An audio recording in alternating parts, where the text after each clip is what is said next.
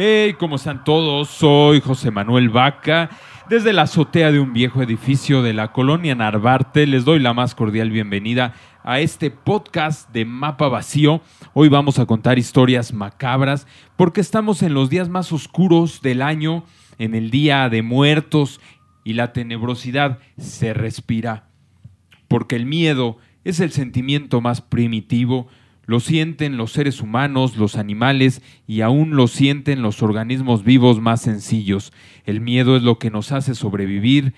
Tememos a una amenaza visible, pero hay veces en las que tememos también a lo inexplicable.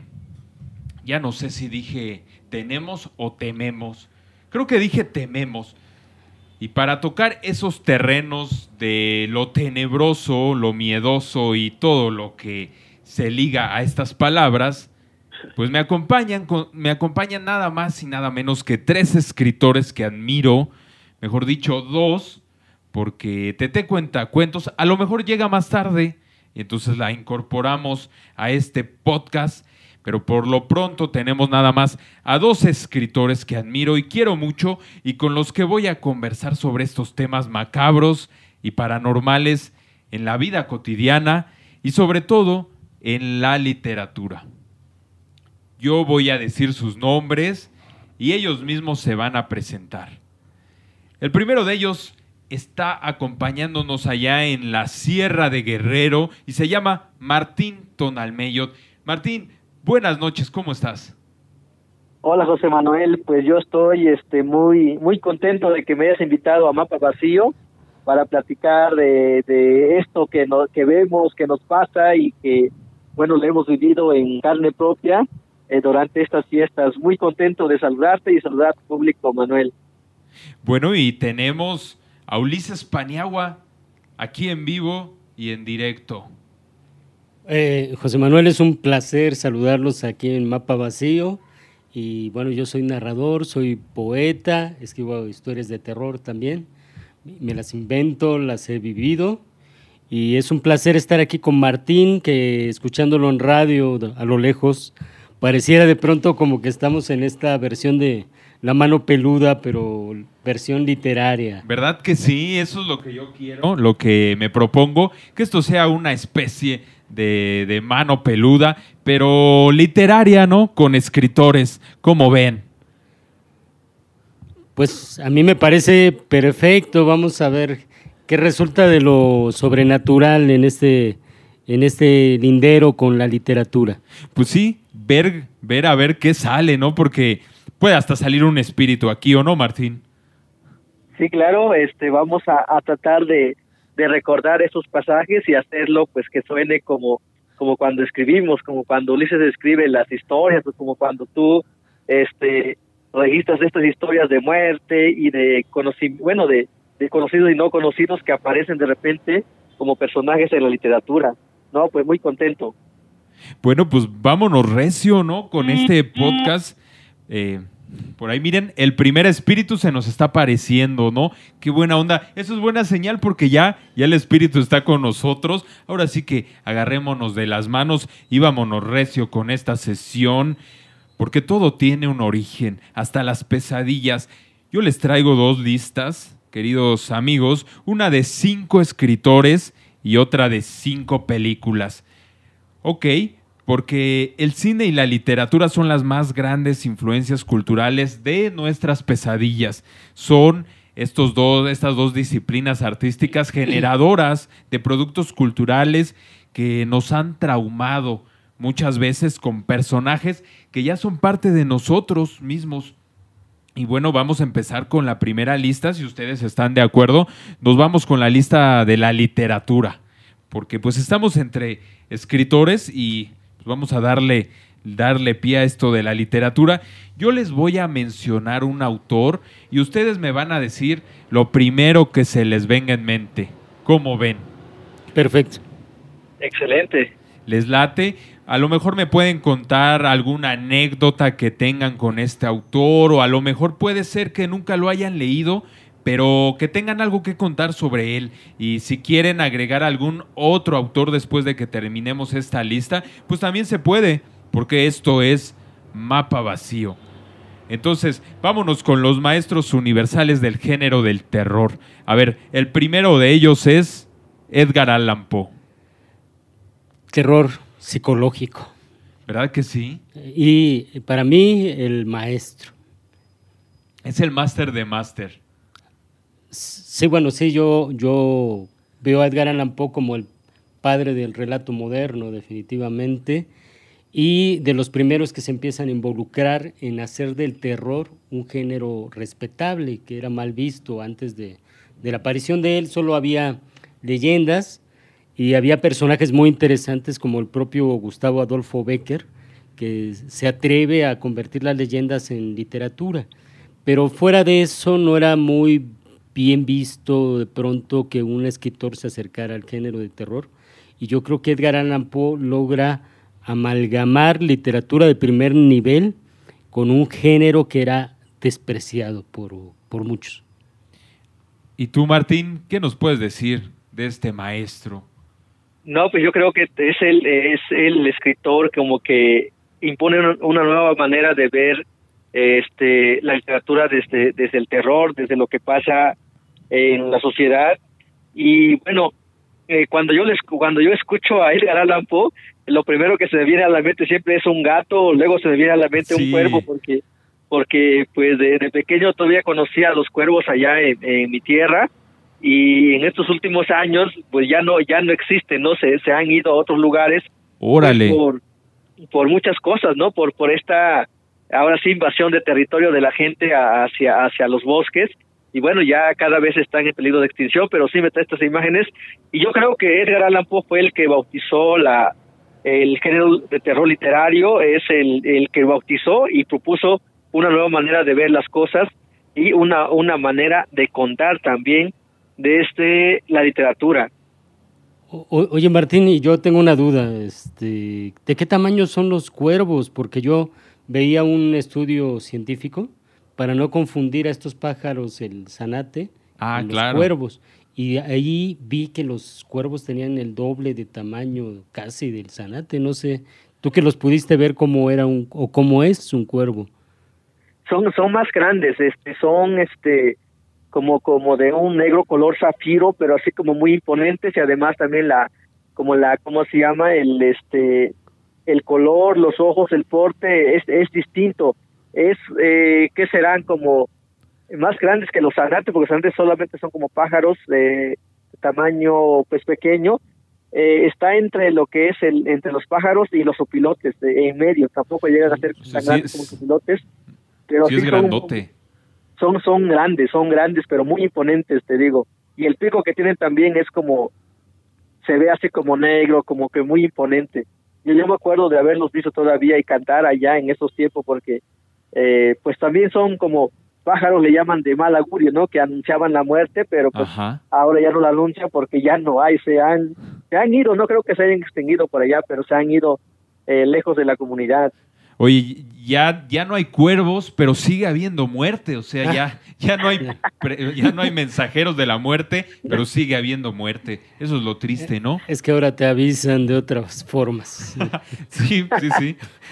Y a mí, fíjense que, que les cuento rápido, una vez que fui allí a Guadalajara, ya saben que, que en Tequila, Jalisco, mejor dicho en Jalisco, cuando fui a Jalisco, allá Tequila, pues hay una marca muy conocida de, de, tequila, ¿no? Llamada así como el animal, la, la José, la José Animal, ¿no? No vamos a decir su nombre porque pues que nos patrocinen primero, ¿no? Que llegue la lanita primero y ya luego decimos marcas. Pues José Animal, ahí en sus instalaciones que están muy, muy de primer nivel y además están abiertas al público como tipo museo, pues tienen un, un cuervo, ahí en una jaula, lo tienen a la vista del público y, sí, son animales, como dice Martín, realmente impresionantes. Ahora imagínense, este, pues tenerlo de cerca, por eso generaban todo tipo de, emociones oscuras, ¿no? Estos animales. Sí, yo, yo me quedé pensando cuando vi el tamaño real de, de un animal de estos, es como cuando vi también un buitre, ¿no? Eh, ah. Cuando extienden las alas, el buitre es casi el tamaño de un cóndor. Un cóndor puede tener dos metros de, asustan. Entonces, me imagino a Edgar Allan Poe a medianoche, se mete un cuervo, se posa en la ventana. Lo ese poema que nos puede parecer que es un pájaro pequeño, realmente te debes sentir muy asustado de que se meta un cuervo a tu casa. sí, sí, sí. Piensas que te puede atacar, aunque no lo haga. Y, eso que dicen que, que, te pueden picar los ojos, ¿no? Ah, sí, claro. Tú, Martín, que has vivido más de cerca con los cuervos, a ver, ¿qué otras experiencias tienes?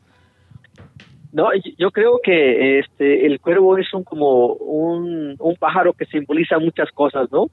Se le decía que es como un pájaro que simboliza como el anuncio de la muerte, además es un pájaro carnívoro, eh, además es, es, significativo en la región, incluso no sé cómo relacionarlo, pero por ejemplo eh, en Nahuatl se llama cacalototot, como este, y hay un tipo de piedra que yo imagino que se han de apreciar sus huevos porque nunca se los vi que se llama cacalotes que es como piedra de piedra de cuervo y hay un árbol que, que es el eh, cómo se llama en español flor este flor de mayo que se llama cacalosochitl está muy relacionado pero yo yo imagino que tiene algo que ver por ejemplo la piedra es es como se utilizan para para ciertos rituales sagrados el, el este el árbol que se llama cacalo cacalocostle o cacalochochitl, su, su flor, es este es un un árbol medicinal muy muy especial y muy colorido y muy bonito, o sea, único.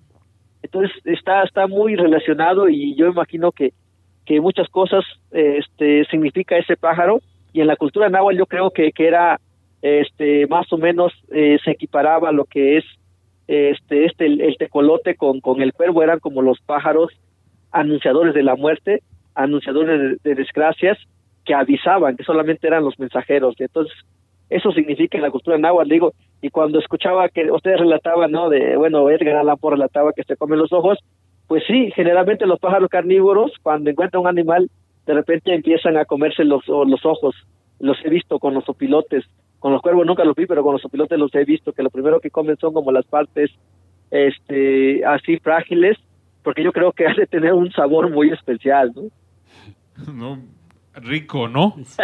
Se comen ojos, ¿no? Nosotros comemos ojos en tacos. Yo no, bueno, no recuerdo haberlos comido, pero sí se comen, ¿no? Sí, sí, taco de ojo. Taco de Ahora sí, como dice el dicho. Ah, un taco de ojo.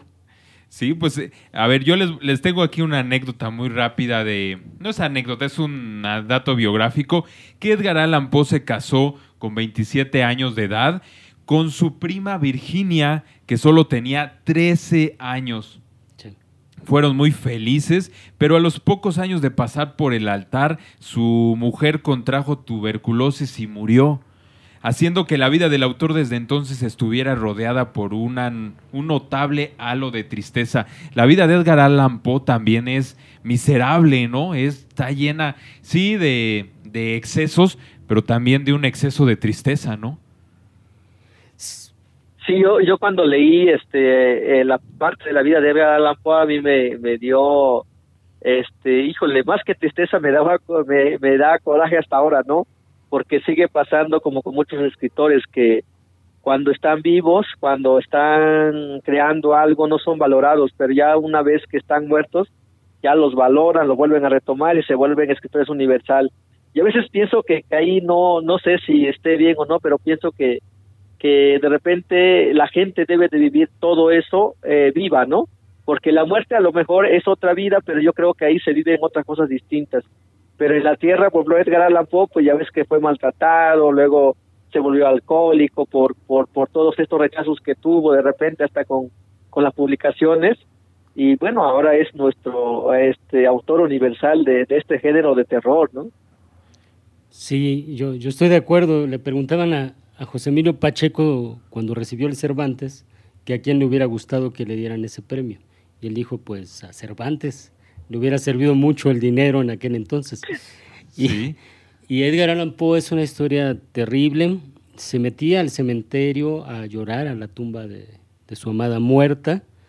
Eh, tenía remordimiento, de eso no se habla mucho porque él era como una especie de estrella también, un escritor, no existían los actores eh, de cine, y entonces se involucró con una mujer rica que, le gustó y anduvo con ella mientras su esposa se estaba muriendo, estaba agonizando, Uh. Entonces cuando murió fue algo muy impactante para él. Iba, iba a llorar a la tumba. Y eh, lo otro trágico de él es la manera en que muere. Se dice que era día de elecciones presidenciales o est- estatales, no sé. Y entonces a él parece que le pagaron para ir a firmar, porque antes firmabas, como, como que firmabas. Eh, ¿Para- para votar? Votar, perdón, para votar. Sí, para votar. Pues, Y- eso pasaba en México hasta Ah, hace unos- sí, también aquí votaban- firmaban los muertos Hablando de muertos, ¿no? Los Sí, sí. muertos regresaban de la tumba para votar. por ¿no? el PRI. Ah, Curiosamente. Curiosamente, ¿no? Qué casualidad. A lo mejor tenían un portal este, con el otro mundo, ¿no? Habría que investigar Hasta qué ahora, pasaba ahí. Pero el asunto es que lo usan para votar, van y lo cambian de ropa, lo vuelven a llevar, vuelve a votar, lo cambian de ropa y vuelve a votar. Y le daban alcohol para comprarlo. Hasta que llega un punto en que ya está muy bebido, este, lo dejan con una ropa que ni lo abrigaba, estaba nevando y ahí tiene una pulmonía y, muere. Muere. Muy trágica la, y un misterio. ¿no? El, el- el último nombre que él repitió era el de era una persona que nadie sabía quién era, ¿Quién era? Que aparentemente era la persona que lo había embaucado para ir a votar. Oye, clásico de los políticos, ¿no? O sea, ahí los políticos te dan alcohol, te abandonan y hay que te dé pulmonía, ¿no? Sí, sí, no sé, ¿tú qué opinas, Martín? No, digo que eh, eso sigue pasando. Ahora me recuerdan que ustedes decían del PRI. Eso sigue pasando. Hace poco me acuerdo de un amigo que trabajaba en, en- en el gobierno de Guerrero y entonces este entonces él se encargaba de registrar a todos los que se iban muriendo porque él era el que repartía los apoyos de, de estos, ¿cómo se llama? De la tercera edad, ¿no? Y- Órale. y resulta que este su jefa le ordenó que todos esos registros de acta de defunción los recibiera pero que no los diera a conocer para que el dinero de, de para los ancianos llegara completo y ellos tenían todas las actas de defunción para no pasarlos a la lista de muertos entonces todo ese dinero que que, se- les iba a repartir para los muertos se lo llevaba la jefa de la sede Sol y de, de ese de esos de esos este cómo se llama de esos cargos no donde llega el, el dinero donde llegaba el dinero y me acordé de esto, dije, no manches, cómo se aprovecha esta gente y sigue haciendo pues lo mismo, ¿no? Robándole a los muertitos, imagínate. No, pues ahí, ahí está una ahí están historias macabras, ¿no? Ya, ya de, entrada. Lo que sería muy bueno es que regresaran esos muertos para jalarles los pies y se les aparecieran a todos esos personajes extraños. Pues sí, y bueno, si ya no tienen nada más que comentar de Edgar Allan Poe, nos vamos con el siguiente autor. ¿Cómo ven? Va, pues el siguiente, Adelante. el siguiente autor, autora, es Mary Shelley. No podía faltar, ¿no? Su nombre real, a ver si lo puedo decir bien, Mary Wollstonecraft Godwin. O sea, Wollsco- Wo- a ver, de nuevo, Wollstonecraft Godwin. Y bueno, pues ella, como sabemos, fue eh, cónyuge de un gran poeta del romanticismo, ¿no? Percy B. Shelley, de quien toma su nombre de casada, eh, Mary Shelley. Y, pues ella, además de escritora, fue dramaturga, ensayista. Yo no sabía esto que era biógrafa, biógrafa también de, eh, no sé, de británica, no sé, biógrafa de algo, ¿no? Sí, y creo que hay como tres datos que podemos agregar muy interesantes acerca de ella. Su madre fue una de las primeras escritoras feministas. Ah, órale, Tiene- buen escribió dato. un libro que se llama La reivindicación de los derechos de la mujer, si no me mal recuerdo. Estamos hablando de 1700 y tanto, o sea, adelantadísima. Entonces, Mary Shelley no era una mujer con una educación común, estaba muy bien educada en el, en el asunto de, de- del feminismo. Y ahí hay una historia, el, segundo punto es una historia muy desagradable, donde nadie creía que ella fue capaz de escribir esa historia.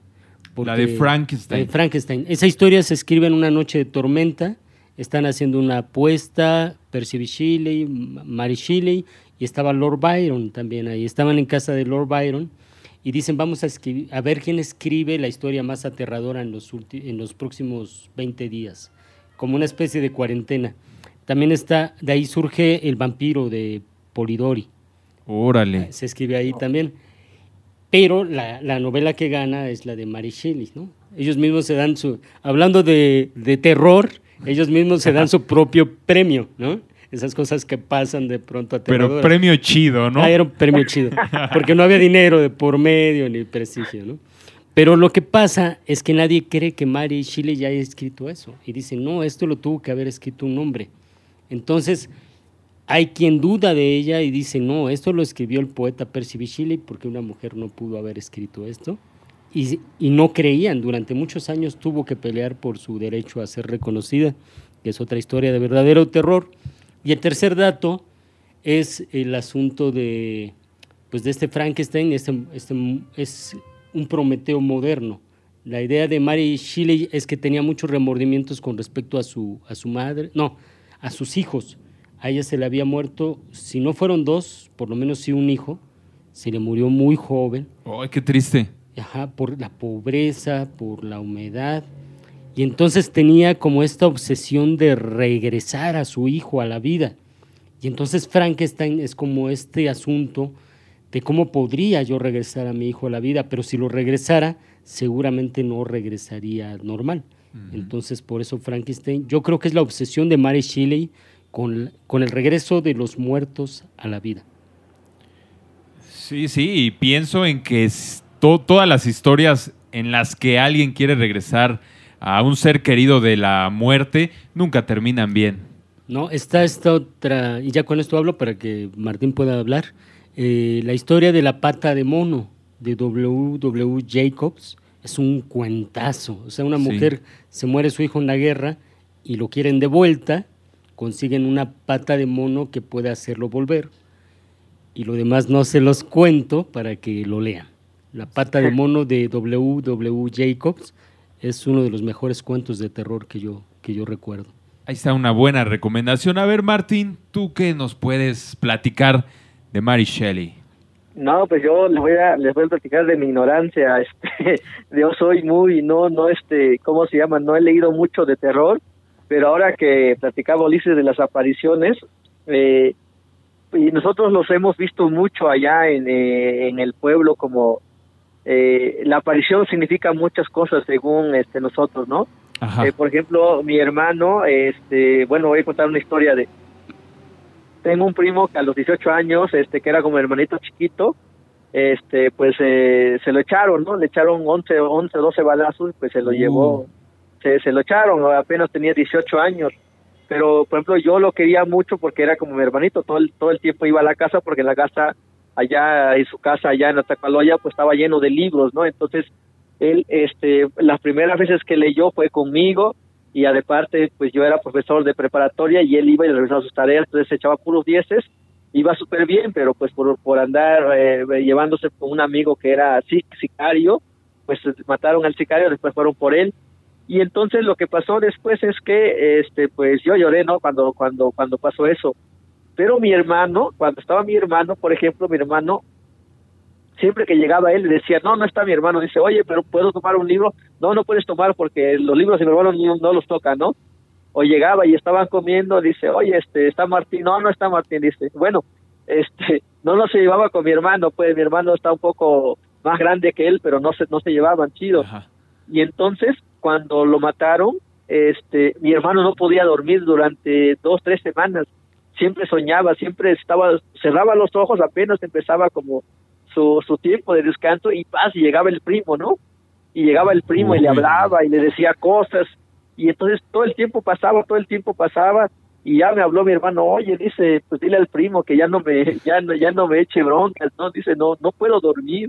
Le dije, ah, es que bueno, todavía como, como se le quedó, se quedó con ese coraje de que pues no era bien recibir en la casa, no lo recibías bien, le digo, ve, ve, ahora que vayas a la casa, compra una veladora, ve al camposanto, llévale flores, habla con él y dile ya, pues, hacer, hacer las paces, ¿no? Y fue, hizo eso que le dije y pasó, ¿no? Ya, ya a partir de ahí pudo dormir mi, hermanito, ¿no? Pero eh, regresan.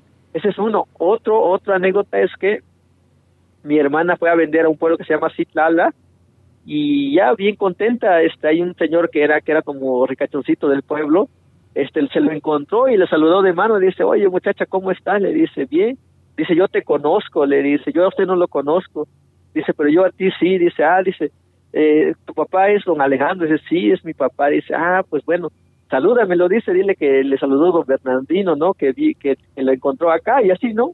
Normal, platicó mi hermana con él y así todo, llegó y le contó a mi papá, dice, pero ¿cómo va a ser es, eso es cierto, no? Si ese señor se murió hace 10 años. Oh.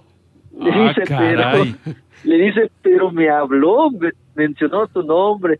Dice, ah, bueno, lo que pasa es que su familia no lo recuerda, su familia no, no, no le habla, dice a lo mejor porque se portó bien o mal, dice, entonces quiere que lo recordemos, y mi papá siempre como que lo recuerda con una oración, como, como haciendo un ritual, y así pasó, ¿no? Y mi hermana pues sí se espantó, pero pues ya no tanto, ¿no? Porque saludó a un muerto normal y pues que había muerto hace 10 años, ¿no?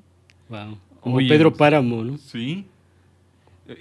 pero, pero es que eso, eso está ya más, más fuerte, ¿no? O sea, como que, que se te aparezca un muerto y te diga eso. ¿Tú qué hubieras hecho, Ulises? ¿Te ha pasado algo así? No, no me ha tocado que me hablen este, exactamente. Yo siempre he sospechado que a mí me visitaba una, una muerta por las noches. un Pero para otra cosa, ¿no? Pues quién sabe qué hacía conmigo. Yo me dejaba, ¿no? Pero pero sí es interesante porque yo creo que en la concepción occidental nos asustamos mucho. Pero yo creo que si alguien tenía los pueblos originarios, era esta convivencia con la muerte como algo natural.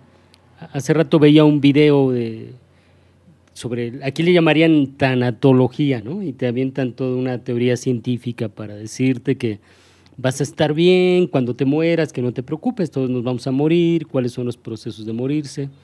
Sin embargo, los pueblos originarios lo sabían. Y, para ellos era claro que alguien podía morirse y después te podía venir a visitar y te hablaba. Eh, es probable que nuestros ancestros nos sigan viniendo a visitar y nos cuiden, nos estén este, viendo dormir o caminen con nosotros en la calle. Y nadie se asustaba por eso, no, Creo que la concepción del terror viene más de un asunto este, occidental y no tanto de, lo, de los pueblos originarios, porque ellos veían la muerte como se ve en Pedro Páramo. Vivos y muertos pueden convivir perfectamente. Y eso me recuerda que por allá se está moviendo por la, por la ventana, aparece de pronto como una sábana agitándose. Todo lo tengo preparado, Ulises, para que esto cobre una esencia macabra. Es un buen efecto, sí me llama la atención ver que está volando por allá fuera de la ventana, sí. Oye, Martín, pero bueno, tú qué, tú qué, tú qué tienes que decirnos a este respecto, porque yo quería tocar ese punto, Ulises, qué bueno que, que lo mencionas, porque sí quería tocar esto de Pedro Páramo, que ahí está bien presente, que la relación entre muertos y vivos, pero desde el punto de vista pues de nuestro nuestra cosmovisión originaria, ¿no? Desde los pueblos originarios, sobre todo porque recuerdo escuchar a Victoriano de la Cruz, no sé si está el nombre correcto, déjenme ver en mis apuntes. Tú, Martín, sí, ¿no? El que tradujo eh, Pedro Páramo. en náhuatl, ¿no? Ah.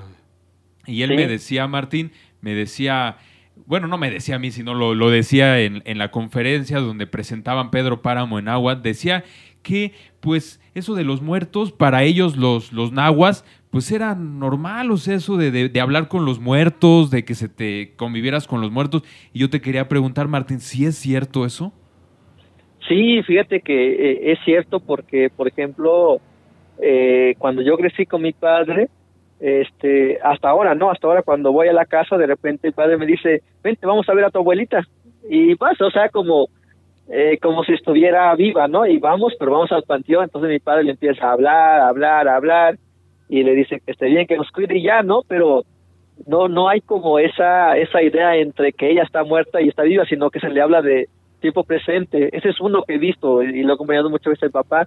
Luego también cuando vamos al Camposanto allá al pueblo, al Camposanto viejo, vamos a hacer vigilia, ¿no? Y vigilia significa que pues vamos a hablar con los muertos, ¿no? Porque me dice mi, me dice mi padre que que los muertos, pues este, eh, allá en el Camposanto, en el Panteón hay de todo, ¿no?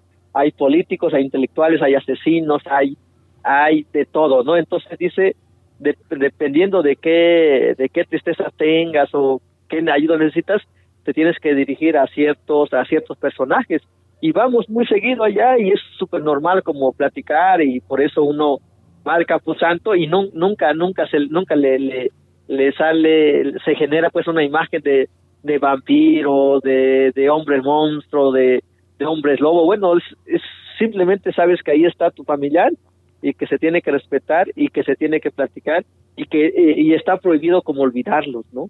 No no lo puedes olvidar porque si se olvidas, dice el padre que si olvidas a un familiar es como perder la razón en, en, la vida en la vida humana, ¿no? Entonces no no se puede olvidar porque también lo otro es que se sabe que íbamos a llegar y que vamos a convivir también, ¿no? Incluso en Nahuatl es algo, algo bien chido que me gusta allá en el pueblo es que cuando alguien se va a ir, se va a, ir a, enterrar, a enterrar a una persona, dice, con que campacamelaban y chañez, dice, vamos, vamos a ir a dejar a esta alma donde va a ser su verdadera morada. Y es, es, el, es un lenguaje cotidiano que todos los días lo usan cada que muere alguien, anuncian así acompáñanos para ir a dejar al, al, al, este, al que se murió a su verdadera morada. Wow, o sea, sí, yo me quedo impresionado de lo que nos dice Martín Ulises. Ah, sí, a mí me vinieron a la mente dos, dos cosas. Una ya se me olvidó, eso me suele pasar. Y la segunda, ah, sí, eh, este asunto de platicar con los muertos, bueno, ya no, ya no me acuerdo. Pero el otro sí, ah, ya, ya recordé que en Europa del Este, la Europa Oriental, eh, también conviven con los muertos de esta forma. Yo lo aprendí viendo la biografía de Cisla Mislo, donde habla un poeta muy importante de, ah, Polonia. Recomendación, para leerlo. Hay que leerlo. Eh, pero además su biografía es súper interesante porque habla de muertos y vampiros. Y, y entonces yo me daba cuenta del gran parecido de estos pueblos con el de nosotros. Realmente nos parecemos mucho, Europa Oriental y Latinoamérica. Los que son diferentes son los anglosajones, que esos inventaron el Walpurgis, la, la Noche de Brujas, que, que también si uno lo ve con más atención, no es tan mediático como después lo convirtieron. Pero es interesante cómo se parecen. En lo otro que se parecen los dos, las dos formas de ver la vida, que parecen la misma, es cuando le tomas fotos a los muertos. Yo, yo fui a Guadalajara, conocí a una chica y me acuerdo que me estaba enseñando fotos de su familia y de pronto me dijo, ay, mira, y esta es mi tía, esta es mi abuela y esta es mi hermana. Y la foto era de una niña muerta, ah, que estaba coronada de flores, con los ojos cerrados, maquillada, pero muerta. Entonces, la primera sensación que yo tuve, dije, esta niña está perturbada, ¿no? ¿Por qué me dice que su hermana si está muerta? Hasta que después aprendí que en muchos pueblos se acostumbra. Este, cuando se te moría un niño, que era muy común por, por las enfermedades, la mala campaña de salud que había, etcétera, entonces tú le tomabas fotos a tu muerto como si estuviera vivo, porque no había ni siquiera este sí claro este... no te puedes tomar una selfie sí entonces tomar una fotografía era una experiencia única y si no habías podido tomar la foto a tu muerto cuando estaba vivo, lo tomabas cuando había fallecido y ponías a toda la familia como si estuviera conviviendo. Eso a mí me pareció macabro, pero después entendí que era una forma muy natural de ver la vida y la muerte. No, no sé tú, Martín, que seguramente en Guerrero sí hay lugares donde se acostumbra a eso. Sí, sí, ahorita que comentas esto me acuerdo, me acuerdo de mi tía, la otra vez, este, eh, fuimos a visitar a mi tía y llegó alguien, entonces yo le presenté a mi tía, le digo, mira, ella es mi tía, le digo, este, y es, este, su hijo es, este, mi primo Lorenzo, mi prima Reina y Marcos, me dice, le digo, tienes tres hijos, y mi tía como que se enojó y me dice, no, no tengo tres hijos, tengo cinco, me dice, y yo me quedé pensando, sí, dice, mira, eh, José se me murió y luego, este, Margarita se murió, no, no, no me acuerdo los nombres, pero me dice, pero tengo cinco hijos, no tengo, no tengo tres, me dice, y este y yo me quedé también pensando dije órale eso no no lo sabía y además este imagínate el papel de una madre no eh, que que tú le quites a un hijo es como pues es una ofensa no y yo yo no lo había pensado así.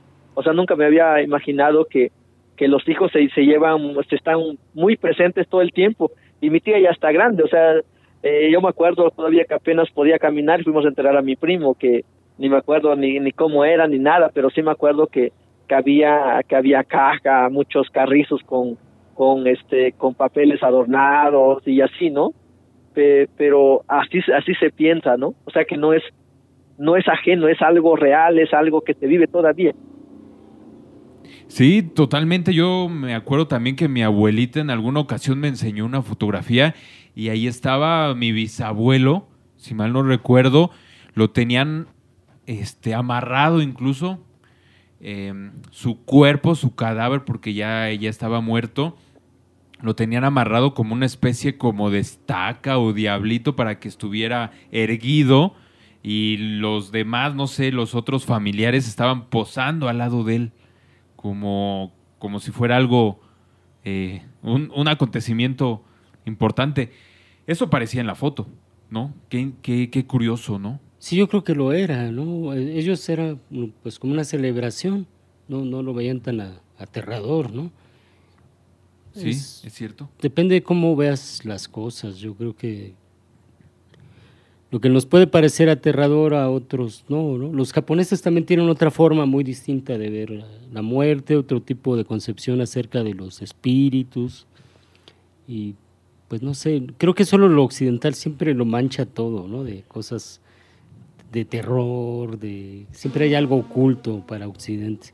Sí, ahí por eh, la influencia de Hollywood, ¿no? Que lo quiere hacer todo así espectacular de una manera pues desmedida, pero antes de que hablemos de las películas porque vamos a llegar al cine, yo les quiero preguntar también sobre su obra ustedes como autores, porque Martín mencionaba la relación de los pueblos nahuas con eh, la muerte. Y recuerdo que Martín Tonalmeyot, tu obra, también eh, tienes por ahí algunos títulos, algunos libros que tienen este, este concepto, ¿no? La muerte. Sí, te digo, bueno, lo último, el primer libro que escribí, mejor dicho, este, está un poco basado en la, pues ahora sí, en, en la última muerte que, que nos ha tocado vivir, ¿no? Que es el, el golpe de la narcoviolencia y ahí hemos tenido casi, fíjate que es, que es curioso, en mi pueblo somos como tres mil habitantes y, y, y, te, y casi te, te, lo puedo asegurar que, que de esas familias, cada familia con nombre y apellido tiene un muertito por causa de la violencia, entonces eso Uy. nos ha pegado parejo, o sea, yo tengo a mi primo Santos, a mi primo Raúl, a mi, a mi otro primo que casi no me lleva, no sé cómo se llama, este, pero así como cercano y aparte a mis vecinos, ¿no? Santiago, al otro Roberto, a un montón de gente, ¿no? Que dices, híjoles, es muy difícil no no vivir con los muertos más cuando este pues vives en un pueblo chico eh, como el mío, ¿no? Entonces es no sé, eh, pero, pero lo otro que quería comentar es que el concepto también de, de muerte va cambiando, eh, está cambiando mucho también.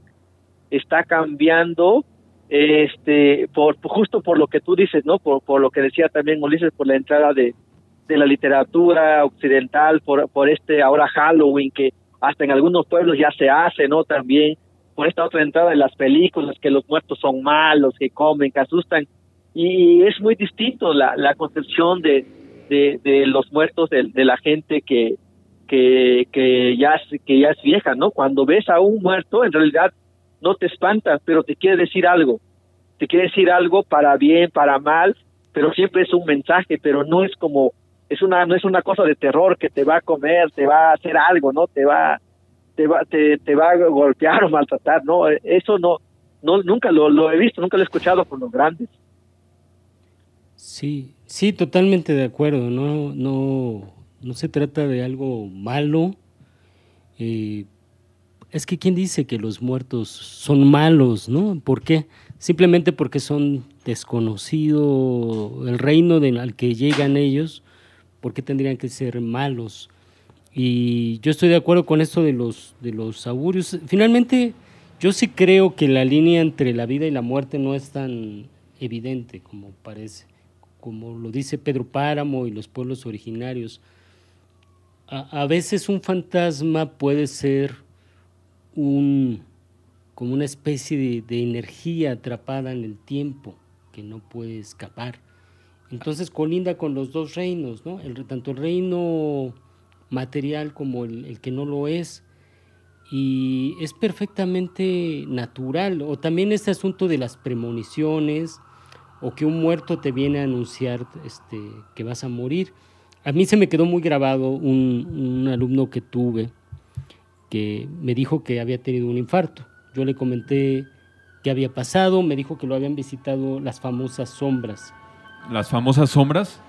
Y ¿Esas, ¿Esas cuáles son? son? Hay unas sombras negras, si ustedes ven esa película de Ghost, La sombra del amor, por ahí como que las mencionan, que parece que se te acercan como ciertos personajes, pero él no podía verles las caras, solo veía como unas sombras y le preguntaron que si estaba listo para morir. Él les dijo que no, que tenía que arreglar los papeles de sus hijos, que, que había dejado muchos pendientes. Le dijeron, ¿quieres vivir? Adelante. Y eso me lo estaba contando él, me lo contó como una anécdota muy curiosa. Arregló sus papeles, pasaron ocho meses y una compañera de, de una alumna también me dijo, ¿supiste lo que pasó? Falleció esta persona a mí se me quedó muy grabado porque lo que parece que ocurrió es que las sombras le dieron permiso de seguir un tiempo más en la, en la tierra, en la vida, que arreglara sus cosas y después se fue. Pero yo le preguntaba, ¿y estas sombras son eh, terribles, agresivas? Y él me dijo, no, yo percibía una buena energía, o sea, Obviamente me asustaba un poco porque no podía verles la cara, pero no eran malas. ¿no? Entonces esta concepción de la muerte como algo más espiritual. Eh, sí, eso, eso está curioso, Ulises. Eh, de pronto, pues eh, esa cercanía con la muerte es muy próxima, ¿no?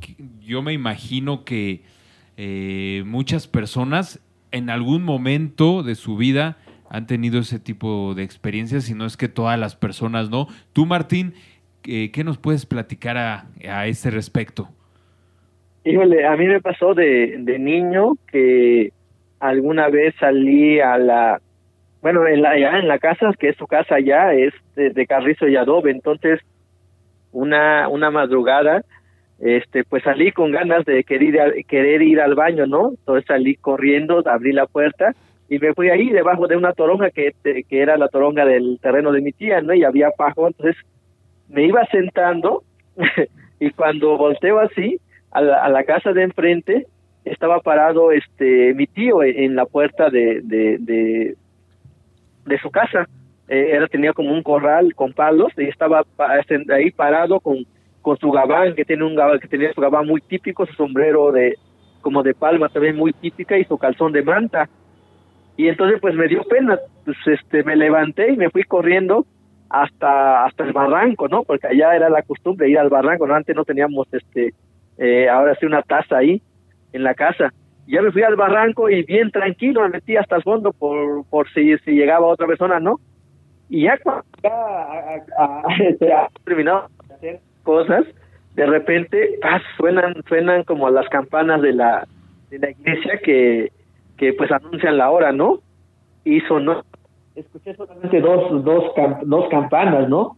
Dije, ahora eso reloj ha de estar mal, ¿no? Porque justo cuando salí, pues se veía ya, se veía cerros, este, así como la luna estaba, estaba enorme y estaba así como el reflejo así que podías caminar sin, sin lámpara y todo, ¿no? Entonces sonó la primera vez, volvió a sonar y otra vez, solamente dos veces sonó la campana de la iglesia ya entonces que veo, que llevaba reloj, que miro mi reloj, eran a las mañana, yo estaba hasta en medio de un barranco. Y ya pasó, regresé a casa normal, al día este, este es normal, y día como me quedé esa con mi, a, al a mi papá que había visto eso, dice, ah, pues sí, es que su tío le dice Nicolás ligero, de por sí se levanta temprano y todo, él se levanta a las 5, a las 4 de la mañana y se va al campo, ¿no? Y ya. Pero en, en, eso que le conté, él platicó con mi tía, mi tía, una señora viejita que también ya se murió, que le dice, oye, este, ¿qué andaba haciendo tío Nicolás a esa hora? Dice, dice que Martín lo vio. Dice, ¿cuál hora? Dice, no, pues acá, ¿cuándo? Dice, ayer. No, ¿cómo dice si él desde antier está enfermo? Dice, él no se ha podido levantar, le dio fiebre, no se ha podido parar. Ya, no, no, eh, no te miento, a los, después de que pasó eso fue un martes, un jueves, como el viernes se murió mi tío. Y entonces yo me quedé pensando que qué había pasado. Dije, bueno, y entonces, si no era mi tío, ¿a quién vi? Y le oye, y me dice, pues es que, dice, es que eso que viste no era tu tío, es la muerte que vino a llevarse a tu tío, me dice. Ándale. Ajá, le digo, ¿en serio? ¿Esa era la muerte? Sí, me dice. Digo, ¿y qué hubiera pasado si lo hubiera hablado? Dice, pues no sé, a lo mejor contestaría, a lo mejor te espantaría. Dice, pero ese lo vino a hacer porque tu tío nunca se paró. Tu tío estaba enfermo desde hace tres días, nunca se paró. A ese que dice era otra persona y esa era la muerte, ¿no? O sea, imagínate, lo vi de cerquita, pero no le hablé. Órale, no, qué impresionante. Sí, a mí, a mí me llama la atención porque esto se parece, hablando de la concepción japonesa, yo tengo un cuento porque me impresionó oír hablar de los reikon. El reikon para el japonés es un fantasma que se te aparece de un agonizante. Ok. O sea, como en este caso, el tío de Martín, Tonalmeyot, no había muerto el tío, estaba agonizando, pero es como que se desdobla tu cuerpo, tu alma y se te aparece, casi siempre para avisarte algo. El Reikon siempre te va a avisar algo. Ajá. Este, eso lo tienen claro los japoneses. A mí me llamó mucho la atención. Dije, yo nunca había oído esto. O sea, para mí un fantasma es un muerto, pero parece que para ellos tú te puedes desdoblar si estás agonizando y aparecerte para dar un mensaje. Eso fue sumamente extraño. Y lo otro, una anécdota así muy rápida, no quiero extenderme. Estaba yo dando un taller en Chiapas, comí un poco de tasajo, se me atoró, estuve a punto de morir. Este, estaba, en mi vida he estado varias veces a punto de morir, soy como un gato, creo que ya llevo siete, espero que tenga más. Este, Tocamos madera. Tocamos, sí. Y, este, y casi me ahogo, realmente. Estuve casi un, un minuto sin respirar, yo sentí que me moría bueno, total que alguien me apretó donde dicen que te deben apretar, que yo no creí que eso fuera cierto y, sobreviví. Estuve a punto de morirme, digamos que a las 5 de la tarde, ¿no? Como diría Federico García Lorca, eran las 5 en punto de la tarde. Y sobreviví, pero un vecino que vivía a cinco casas de allí, de la persona que me invitó a su casa para ir a dar el taller, estaba enfermo, había estado agonizando digamos que de su casa, si uno camina de donde yo me estaba ahogando a su casa, uno hará dos minutos caminando. Bueno, entonces yo estuve a punto de, ahogarme, sobreviví. Después este amigo vio que yo ya estaba bien, fue a visitar a su tío, creo que era, que estaba muriendo, y regresó diciendo que había fallecido. Entonces yo le pregunté la hora y me dijo que a las 5 con 2 de la tarde. Ah, no digas. Entonces lo que parecía era como si la muerte fuera de pasada. Me hubiera tenido. Donde, donde tú estabas. Como que yo andaba por ahí, me dijo que, pues como que te llevo a ti también, bueno, mejor no, pero sí me voy dos minutos más adelante y me llevo al que estaba agonizando. Yo esa noche no pude dormir porque yo sentía una presencia en el cuarto que no era mala, pero era fuertísima. Oye, no, eso que dices, eh, sí, te la, sí te creo, Ulises, porque a, mí también me pasó algo igual, que eh, a mí es muy raro, pero me ha pasado que me dan ataques de asma.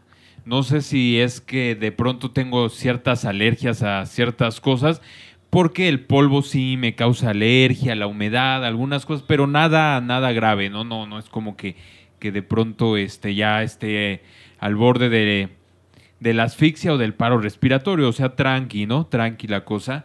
Si algún este, exceso de, mucosidad nasal, ya sabes, cosas este, muy ligeras con las alergias. Y me ha pasado que en algunas ocasiones me llega a dar una especie de asma, muy, muy leve también. Y eh, era muy noche, yo recuerdo que era como eh, la una de la mañana cuando me despierto porque no podía respirar yo. Eh, y empecé a sentir el ataque de asma en el que se te complica respirar, en el que no, no puedes este, realizar la respiración de manera adecuada. Yo me empecé a sentir muy mal. pero me trataba de controlar, incluso me levanté, mi mamá me dijo que, en qué me podía ayudar, que me tranquilizara. Pues la cosa es que yo, yo, yo dije, pues es un ataque de asma, pero era muy fuerte. Y pues cuando pasa eso yo no uso nada de medicina, o sea, no estoy acostumbrado porque no me pasa seguido. Pero este, en ese momento dije, pues lo único que puedo hacer es tranquilizarme, ¿no? Y eso hice, traté de tranquilizarme, pero pasó un buen de tiempo, como una hora. Y al otro día, ya bueno, una vez que se me quitó, me fui a dormir y todo, ya un poco pues este exaltado por el esfuerzo y el tratar de calmarse uno. Y al otro día me avisan que mi tío, uno de mis tíos este con los que mejor me llevaba falleció a esas horas. Entonces, pues es esto, ¿no? O sea, como la presencia de la muerte. Yo digo que era como mi tío que me se estaba despidiendo de mí. O sea, yo así lo sentí. No me dio miedo, ¿no? Pero se me hizo extraño. Es una cosa extraña. Sí, no, totalmente de acuerdo. Y bueno, esa es mi, aportación a las anécdotas macabras. No, yo, yo creo totalmente en eso. Estamos conectados este, como seres humanos con los familiares y con los amigos. Este, el famoso de Yabú, la premonición, eh, los avisos de ultratumba, todo eso para mí sí tiene sentido. Y eso que soy un hombre muy científico, pero sí creo, porque además lo he vivido, eh, que, que, existen cosas así. Sí, y, bueno, Martín, ¿tú, ¿tú eres científico o, o más bien santero? yo creo que yo creo que santero como como el diosero de, de este de cómo se llama de Francisco Rojas González no yo yo creo más en la en lo que se dice, se hace en mi pueblo, siempre me voy por allá.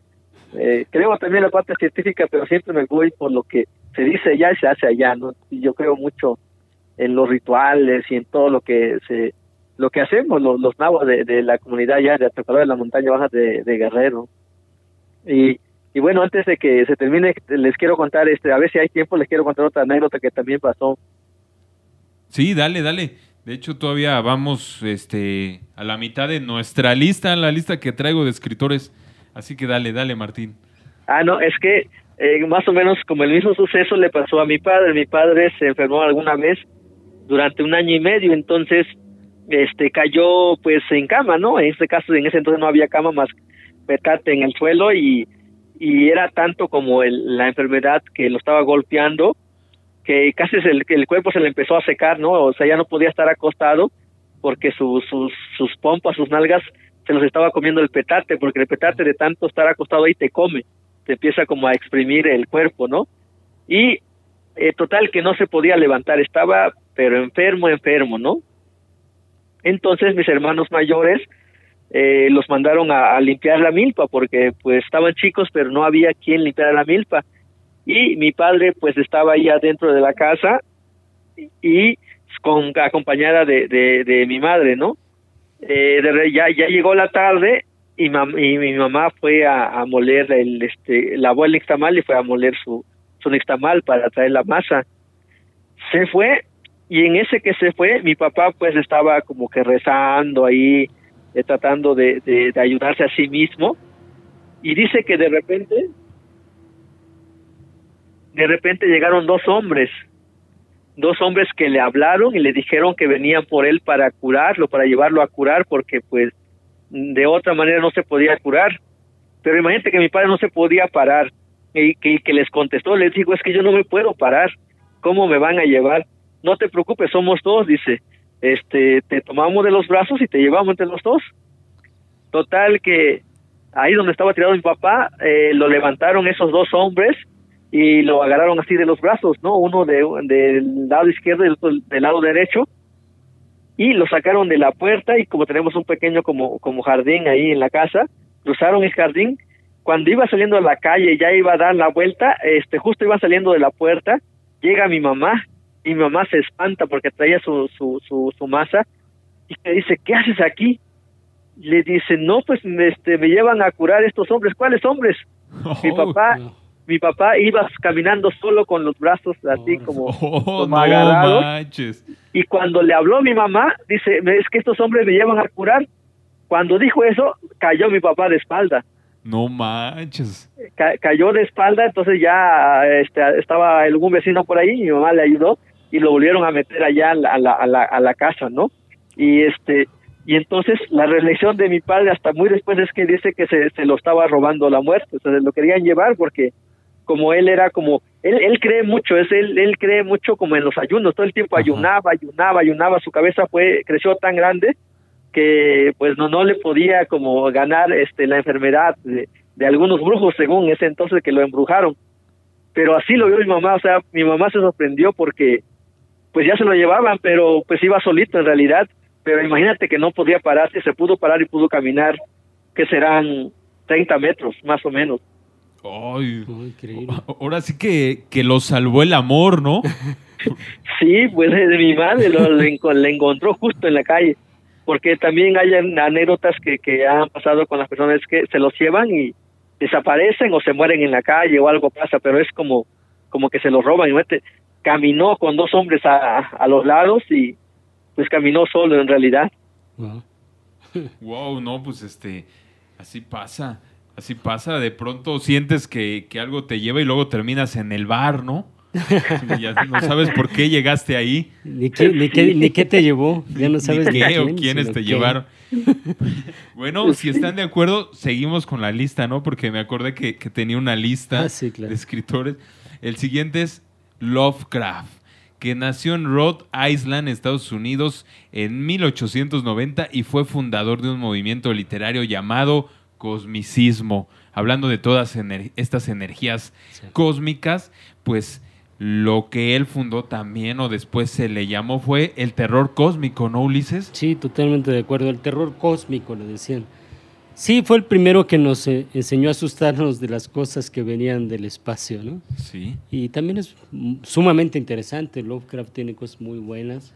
A mí me gustan más sus historias más cotidianas, aunque tiene sí un, un cuento que se llama El horror de Dunwich, que me decepcionó un poco porque primero parecía que iba a venir como el hijo del diablo y después sale un monstruo medio extraño y dije, bueno, no era lo que yo esperaba.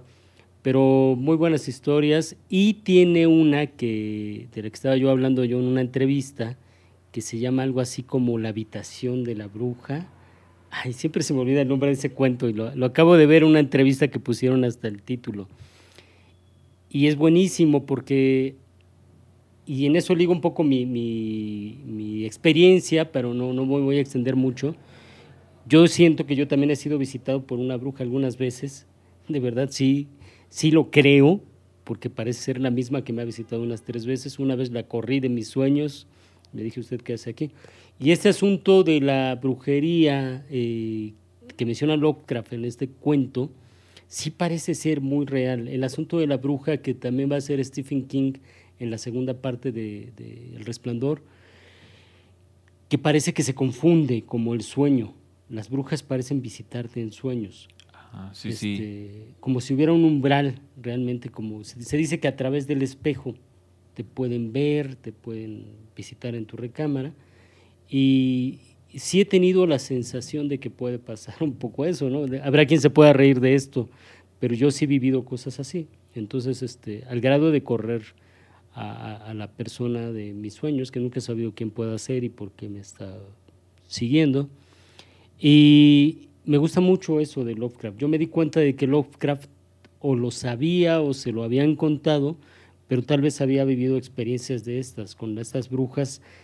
Lo mismo Stephen King habla de estas brujas que parecen estar como en dos planos al mismo tiempo, pueden estar en dos lugares al mismo tiempo. Órale, qué, qué, qué interesante lo, lo, que tocas, porque pues tiene que ver también, yo creo que hasta con la física cuántica, ¿no? Esto de los espíritus, de las energías, pero quién sabe, tú Martín, ¿qué, qué comentario tienes al respecto? Mira, yo conocí a Lorca por, por un amigo, este, Tunzabi, un amigo mixteco que me tocó estudiar con él, este, en la universidad y él era lorquiano, o sea, él todo era Lorca, todo, todo, todo, y entonces de tanto verlo ahí, tener sus libros, pues me eché un par de, de, de, ahora sí, de cuentos que, que escribía Lorca, incluso ahora compramos apenas algunos ejemplares con mi esposa, y este, algo que, que vi que pasó en mi amigo es que lo cambió, lo, lo, lo transformó mucho, ¿no? Porque su mirada era distinta, las cosas eran distintas, y últimamente que ha escrito, fíjate que escribió unos cuentos, este, este amigo en, en Tunzabi, este, los escribió muy padre porque este siento que Lovecraft le enseñó mucho como como la manera de pensar, de interpretar a, los muertos, a los personajes. Y él ha escrito unos unos cuentos maravillosos, uno que se llama Con olor a café y el otro que se llama El tamborilero, que tiene que ver con los muertos, pero desde la mirada de un mixteco, ¿no? Todo mixteco, eh, personajes, este, descripción, eh, música, todo, todo, y está bien padre. pareciera que pareciera que es este un, un cuento, un cuento de Lovecraft, pero en mixteco, ¿no? Y dije, órale, no, este, este amigo eh, eh, sí, sí le agarró la onda, ¿no? Y además era muy, muy misterioso, muy silencioso, y, yo creo que, que son de los grandes maestros que, que, que tenemos que leer, pero que eh, aparte de leer, creo que tenemos que aprender mucho de lo que nos enseña, así como Rulfo, así como Tario, así como muchos, ¿no? Que han escrito como este tipo de literatura. Oye, sí, sí, sí, qué, qué interesante también eso. Pues recomiéndanos a tu amigo para la bandita que escucha este podcast, pues dónde puede leer ese tipo de, de, historias, relatos, porque suena, la verdad, muy atractivo, esa combinación mixteco con el mundo lofcriano. Sí, él es, se llama Melquiades, Melquiades Gregorio Porfirio, y bueno, le han publicado solamente como tres, cuatro cuentos en Hojarasca de la Jornada. Eh, hace un año ganó un premio acá en Puebla de cuento, pero pues no, todavía no, como su trabajo no ha sido difundido todavía, pero yo creo que va muy bien, eh, pero tiene mucho de, del aprendizaje lopkiano, ¿no? Y todo el tiempo, él en su caso está lleno de todas las obras de Lovecraft. Órale, qué, qué padre. Bueno, pues ahí está la recomendación y bueno, pues ya que estamos hablando de, estas recomendaciones, pues rápidamente, a ver, recomienden su cuento favorito de Lovecraft. El mío, el mío yo creo que eh, uno de los que más me gustan es El murmurador en las sombras. Me parece muy bueno ese cuento. Y también me gusta esta pequeña novela, noveleta corta, no sé si sea muy corta, La sombra sobre Eastwood. También muy buena esa novela, recomendable. ¿Sí? Eh, sus recomendaciones tienen o no tienen? A ver, a ver si me acuerdo, yo estoy viendo, este, a ver si me acuerdo de alguno. Bueno, mejor dicho, a mí me, me, este, me acuerdo de, de un libro que se llama Encerrado con los faraones y otros cuentos. Ahí hay varios, este, varios cuentos que yo leí y que, bueno, son como que muy atractivos y una manera de acercarse, pues, a la, a la ¿cómo decirlo?, a la obra literaria de Lovecraft, pero también a, a como a su propuesta literaria eh, propia, porque ya ves que él se define por sí solo como otro de los grandes escritores del género del terror. Sí. Entonces, bueno, yo pues mejor recomendaría el libro, que ahí pueden encontrar como que varios, porque no me acuerdo así exacto de un de un cuento de él. Yo yo recomendaría Los sueños en la casa de la bruja, se llama ese es, el que nos mencionabas. Es un muy buen cuento y el otro es en la cripta. En la cripta me parece un gran cuento de, Lovecraft. Bueno, pues sí, pues ahí está el gran maestro Lovecraft que eh, muchos críticos decían que no escribía bien, ¿no? Ahí por ahí lo tenían como alguien, pues hasta cierto punto, este, pues medio, en cuestiones técnicas, medio malo, pero pues no es cierto. O sea, eso decían esos críticos. Nosotros decimos que escribe muy bien. Sí. Bueno, pues si no hay más que decir de Lovecraft, vámonos recio con el siguiente escritor, Guy de Maupassant. O sea, un escritor francés nacido ahí en la provincia de Dieppe en 1850 y muerto en París en 1893. A él se le conoce por este cuento muy, muy difundido que es El Orla. Un cuentazo de terror, realmente, pues que sí te deja un poco tocadisco, ¿no? Ese cuento, porque, porque sí te impacta. El Orla es un escrito en forma de diario, narra los síntomas y miedos del personaje principal cuando empieza a sentir la presencia de un ser invisible llamado el Orla que lo rodea y lo controla. Cada noche este ser, mientras el personaje duerme, se bebe su leche, su agua, come, no sé, este, frutas o miel, ya no recuerdo, y pues poco a poco se va bebiendo su vida. Algo de lo que tú dices, Ulises, de con las brujas, ¿no? Sí, sí, claro, algo, algo de eso. Eh, además, el Orla es muy interesante porque creo que lo llama desde el mar, me parece. Viene de Brasil. Viene de Brasil. este, este ser. Y, pero está como amenazando todo el tiempo, está cerca de él, pero no lo puede ver. Yo creo que lo más aterrador es esa como presencia invisible, ¿no? Que es algo de lo que va a aprovechar después H.G. Wells con El hombre invisible. ¿Qué pasa cuando tienes una amenaza que no puedes ver? Por ejemplo, como país estamos ante una amenaza muchas veces que no podemos ver, pero ahí está.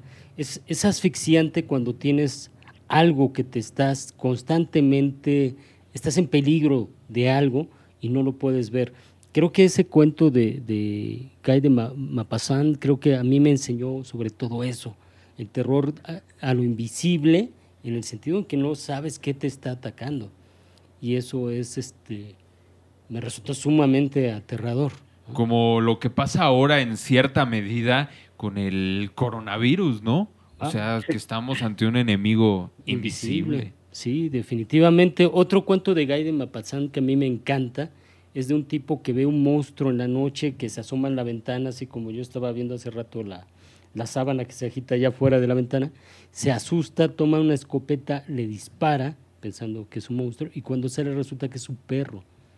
Pero está muy bien contado el cuento, cómo, cómo la mente nos puede traicionar, y él ve el perro, lo ve de unas formas horrorosas y termina por matar a su propio perro por el miedo, lo cual también es un gran cuento de cómo el miedo nos puede llevar a hacer cosas estúpidas, ¿no? Realmente. Sí, sí, llevarnos a incluso a romper nuestros propios límites también, ¿no? Sí, por miedo uno es capaz de todo, ¿no? Lo que pasó ahora con lo que mencioné el coronavirus, los cadáveres que quemaban allá en, me parece que era Venezuela, donde eh. se asustaron y empezaron a quemar cadáveres. En Ecuador también. En Ecuador, en Ecuador, en la calle, ¿no?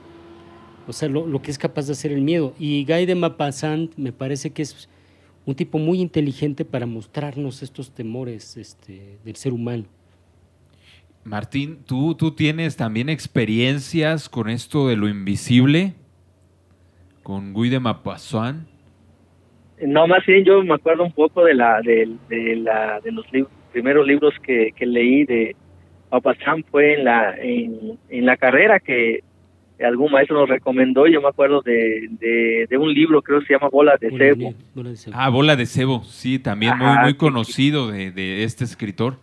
Ajá, creo que se, ubica, se ubica en los años 1800 y bueno, fue de los que primero, este, ahora sí, los primeros libros que leí.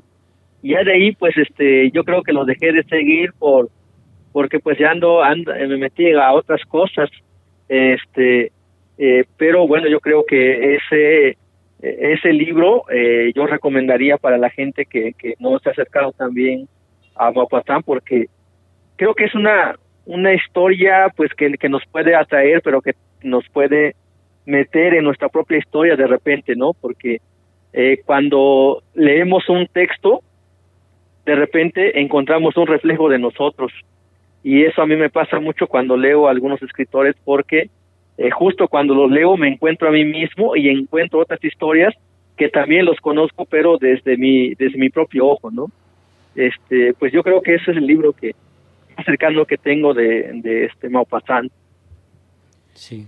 Sí bueno. Ah y yo quiero aprovechar para hacer una recomendación que hablaba hace rato Martín Don Almeyo acerca de este, de este cuentista Francisco Tario, que tiene eh, los cuentos de la noche, sobre todo La Noche del Caníbal, que me parece espeluznante y muy interesante. El Féretro, que es un gran cuento que hay que leer de Francisco Tario. Ah, sí, sí. Y una autora, bueno, dos, Guadalupe Dueñas, que es muy interesante para asuntos de terror, pero sobre todo Amparo Dávila. Sí, no podíamos este, no terminar este podcast sin incluir a la a la maestra. A la maestra. en, México, si alguien domina el terror bien, ha sido Amparo Dávila. Creo, hay otros autores, pero creo que Amparo Dávila, Carlos Fuentes con Aura, con algunos otros cuentos, pero creo que Amparo Dávila nos sumerge en este mundo donde no sabemos como qué es real y qué no. O sea, no, no, es un, no es tan aterrador porque hable de espíritus. aunque sí tiene algunos cuentos de fantasmas, pero por ejemplo el huésped o alta cocina son cuentos fantásticos. Hay que leer Amparo, Amparo Dávila, que falleció precisamente este año. Sí, sí, sí, es eh, Durante la pandemia y no se le hizo mucho, mucho caso. Y que contaba la anécdota, precisamente hablando de vivos y muertos, de que ella empezó a escribir terror porque cuando ella era una niña o una adolescente, dormía en un cuarto donde la iba a visitar un tipo muerto que le hablaba. Ay, caray. Fue, fue, para ella tan grande esa experiencia que a partir de ahí empezó a escribir historias de terror, porque realmente dice que cada noche el tipo llegaba a platicar con ella, ¿no? Ella la asustaba, pero no escuchaba. Oye, Martín, y, ya que estamos en esto, ¿tú nunca has pensado escribir relatos de terror o los has escrito? Pues este, tengo algunos escritos, mejor dicho, más que de terror, yo creo que tiene que ver como eh, con asesinatos que tienen que ver con creencias, y las creencias son pues estas anticipaciones como como pues la, los cantos de los tecolotes ahora que todavía existen allá en el pueblo y, eh, o de las lechuzas que que, que, que, que llegan o luego, por ejemplo, allá en donde vivo hay una, yo escribí hace poco, hay, hay un, hay un personaje así como que, ¿cómo decirlo? Un personaje invisible, este, pues que le, que le teme mucho y se llama el, este, el Isle. Y el Isle se supone que es, Isle, ajá, se supone que es eh, una serpiente como, como el que talcoas, como serpiente emplumada, pero oh. este, es, es difícil que lo vean, eh, que, que alguien lo vea, alguien como yo lo vea, pero la gente grande dice que existe, ¿no? Entonces cuando de repente estás, estás, eh, un ejemplo, ¿no? Lo que pasó en, mi pueblo es que estaban, este, pues las personas trabajando cerca de un puente y de repente justo iba entrando la tarde noche y escucharon así como el liste viene de uno de pasó y muchos lo escucharon, casi todos los que estaban ahí lo escucharon y dijeron algo no está bien y algo va a pasar, ¿no? Y y justo pasó, ¿no? En el puente, como al tercer día, este, fueron a tirar pues a personas descuartizadas ahí, ¿no? En, ese lugar ah. donde, donde, donde los señores estaban trabajando y donde pasó el isle. Y el isle, te digo, es un, es un personaje, ¿cómo decirlo? Es un ser temeroso que, que nadie lo ve más que, que el sonido, que según pasa una serpiente eh, que, que vuela y haciendo ese sonido y cuando ves algo es que es el anuncio de una desgracia, generalmente es una muerte pero una muerte no, no normal, sino una muerte este causada, horrible, o no sé cómo llamarlo, pero una muerte así de, en este caso, pues de, gente que descuartizaron ahí, ¿no? Órale, con eso del Istle. está, Ajá. Está, está, está loco eso. Está, suena, suena impactante. Ajá, pero existe en el imaginario de los nahuas allá del pueblo, o sea, dices, este, no y sí. O sea, porque eh, donde pasa sucede algo, ¿no? Eh, eh, siempre, siempre, y es un lugar donde como que se ubica y se le presenta a alguien o a, varios, en este caso estaba mi primo y otros que sí lo escucharon y se imaginaron eso. La, primera, el primer imaginario es que algo va a pasar y algo pasó después, pero pasó, ¿no? Y ahí en ese lugar. Y siempre, casi, casi en todas las, este, en el pueblo todavía cuando era más pequeño, eh, las matanzas pues no eran como a, punta de pistola, sino de pistola, sino a machetazos, ¿no? En otro lugar también pasó algo así, las familiares de, de, un señor que, que se dedicaba, le dicen, a, que era curandero y brujo a la vez, escucharon también el liste la, la, la hija y el y este y la, la esposa, ¿no? Y pasó poco tiempo que a su esposo lo también lo mataron con, con junto con su ayudante a machetazos, ¿no? Lo, partieron en pedazos porque según que era un brujo que, hacía daño a otras personas. Pues recuerdo, hablando de eso de los brujos, como los nahuales, ¿no? También que, todos tenemos en el imaginario, ese tipo de personajes, pues mitológicos, ¿no? Entre leyenda y, verdad. sí, sí. Sí.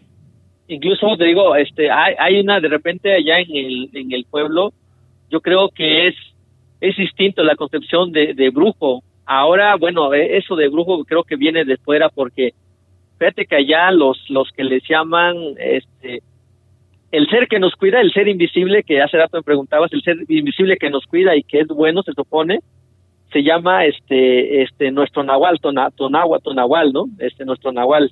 Ah, Este, ok, ese es o- el bueno. o no, el nahual o el ton, o el tonal como como el sol que te cuida. Ah, ok, ok. Ajá.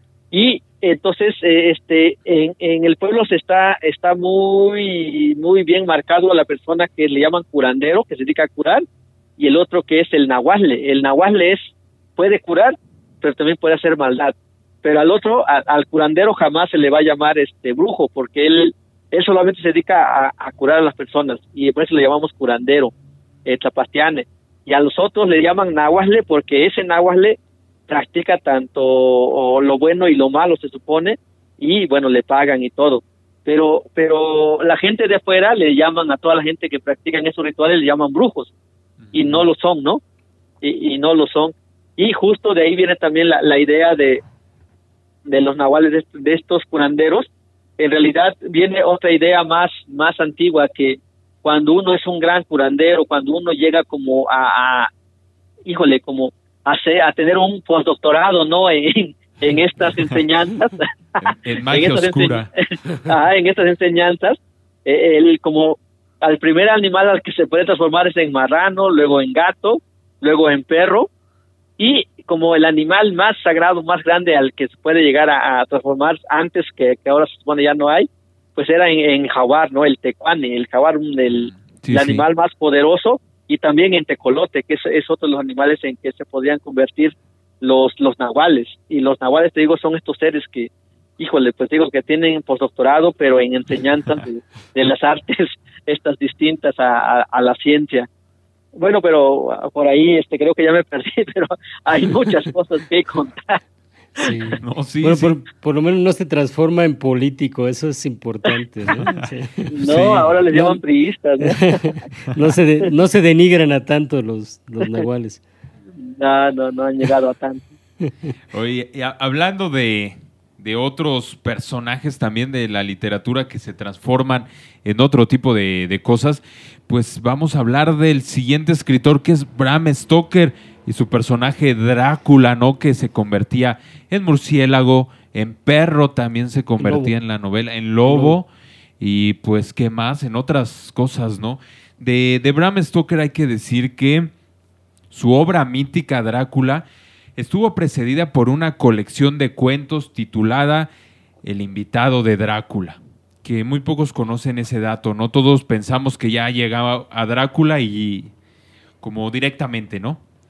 Pero pues tuvo sus ejercicios, digamos, previos. Sí, de hecho, el invitado de Drácula es el antecedente y, es un cuentazo. O sea, es un tipo que igual que como va a pasar con, se llama Jonathan Harper, creo, el personaje de Ajá. Drácula, eh, va a llegar a, a- a visitar a Drácula exactamente igual, pero se queda atorado por la nieve en un carruaje.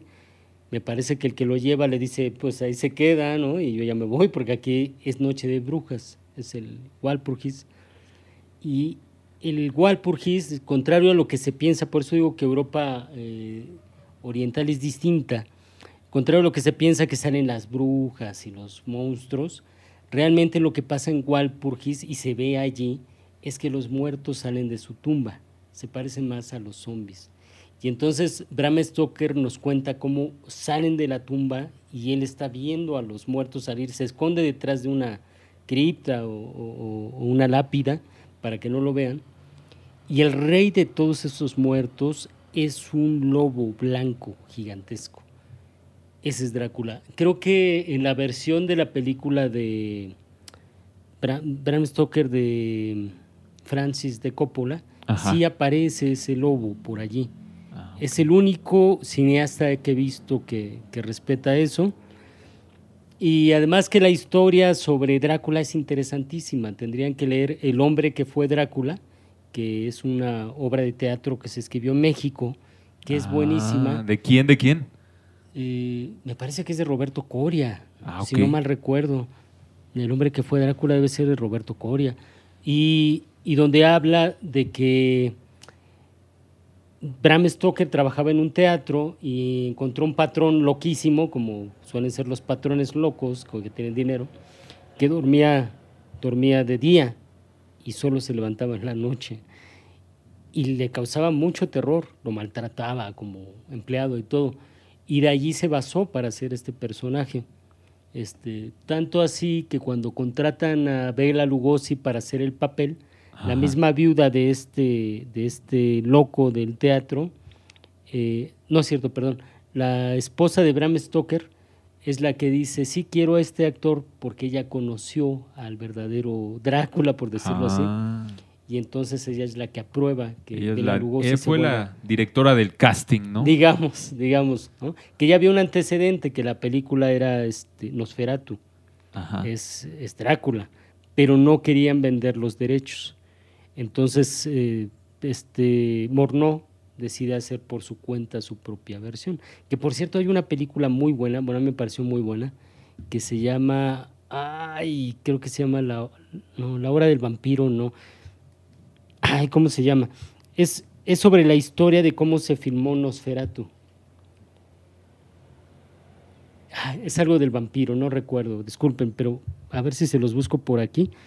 Este, y es muy interesante porque tiene una parte de ficción y otra parte de, de realidad. Y está loquísima, ¿no? Porque se filma en una isla, el director se lleva a todos así como aislados eh, y es muy, muy aterradora, ¿no? Ah, Se supone que realmente parece que filmaron con un vampiro, ¿no? Porque este, parece que este actor que interpreta Nosferatu era verdaderamente extraño, ¿no? Eh, Bela Lugosi, ¿no? No, no, no, el de Nosferatu.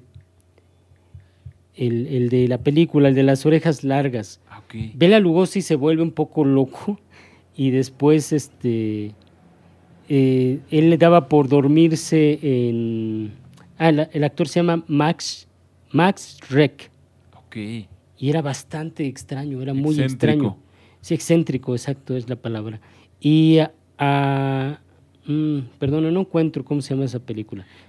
Pero bueno. Ahorita, en- En lo que nos buscas ese dato, Ulises, pues Y- le preguntamos a Martín. Ah, perdón, nada más quería. Ah, ya, dinos, ya, dinos. No, ya, ya, no, ya no para darle paso a Martín. Lo único que quería decir es que Bela Lugosi le daba por dormirse en los ataúdes. Y lo vemos en una película de, que se llama Ed Wood, de Tim Burton, que es de- creo que mis películas favoritas más respetables de Tim Burton, donde filma una película de tipo B y va a buscar a Bela Lugosi dice, sí se quiere actuar en la película y él está fascinado porque dice, conseguía a. Bela Lugosi, pero Bela Lugosi ya era un alcohólico y lo encuentra en una funeraria porque después de filmar Drácula y siendo alcohólico, él se creía vampiro y le gustaba dormir en los ataúdes de las tiendas funerarias. Ay, se me antoja ver esa película. A ver, recuérdanos bien este el título de la película para. Eh, se llama Ed Good, así Ed como Eduardo, Good es su apellido, W-O-O-T. Aparece por ahí este, el que es Johnny Depp, es el actor. Y es un es como la especie de, ¿cómo se llamaba este director malísimo mexicano? Que decían que era Juan Orol. Ah, ok. es como el Juan Orol de los gringos. Ah, ya. Y entonces es un tipo que muy entusiasta, pero que hace películas horribles, ¿no? pero que se vuelven míticas, ¿no? Como las del Santo, que están Sí. mal hechas, pero están tan mal hechas que tienen su encanto y se vuelven clásicas, ¿no? Sí, sí, sí, es cierto. Bueno, pues hay que ver estas, estas recomendaciones que nos hace nuestro invitado Ulises Paniagua, narrador. Martín, ¿tú cómo ves esta onda de los vampiros ahí en la cultura náhuatl, ahí en tu pueblo? ¿Qué onda con los vampiros?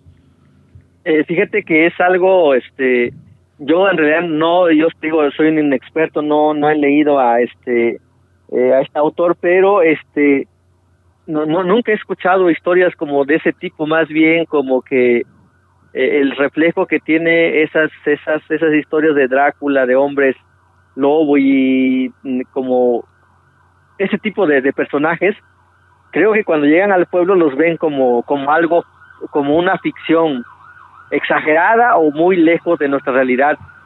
Porque te digo, allá existen los muertos, pero tiene que ser un muerto muy cercano al, al vivo, ¿no? Que, que no puede pasar más de allá, no puede, no- o sea, tiene que llegar completo, casi, casi que no puede llegar con que le falta un diente o que esté sucio, ¿no?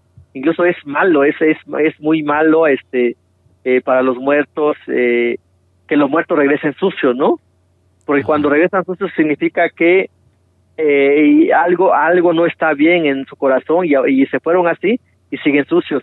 Por eso a nuestros muertitos nosotros, ahora que ya se acerca la fiesta también esta de del Día de Muertos, ya empezó, ya empezó hoy, es que cuando cuando los los vamos a dejar al panteón, por ejemplo, se les cambia de ropa bonita, pero aparte se le pone su este su agüita, se le pone su guarache por si se cansa y tiene que ir bien, pero no son estos personajes monstruosos, sucios, pintados. Nada nada que ver con, con como esa que esa realidad es es inexistente pues para la cultura náhuatl.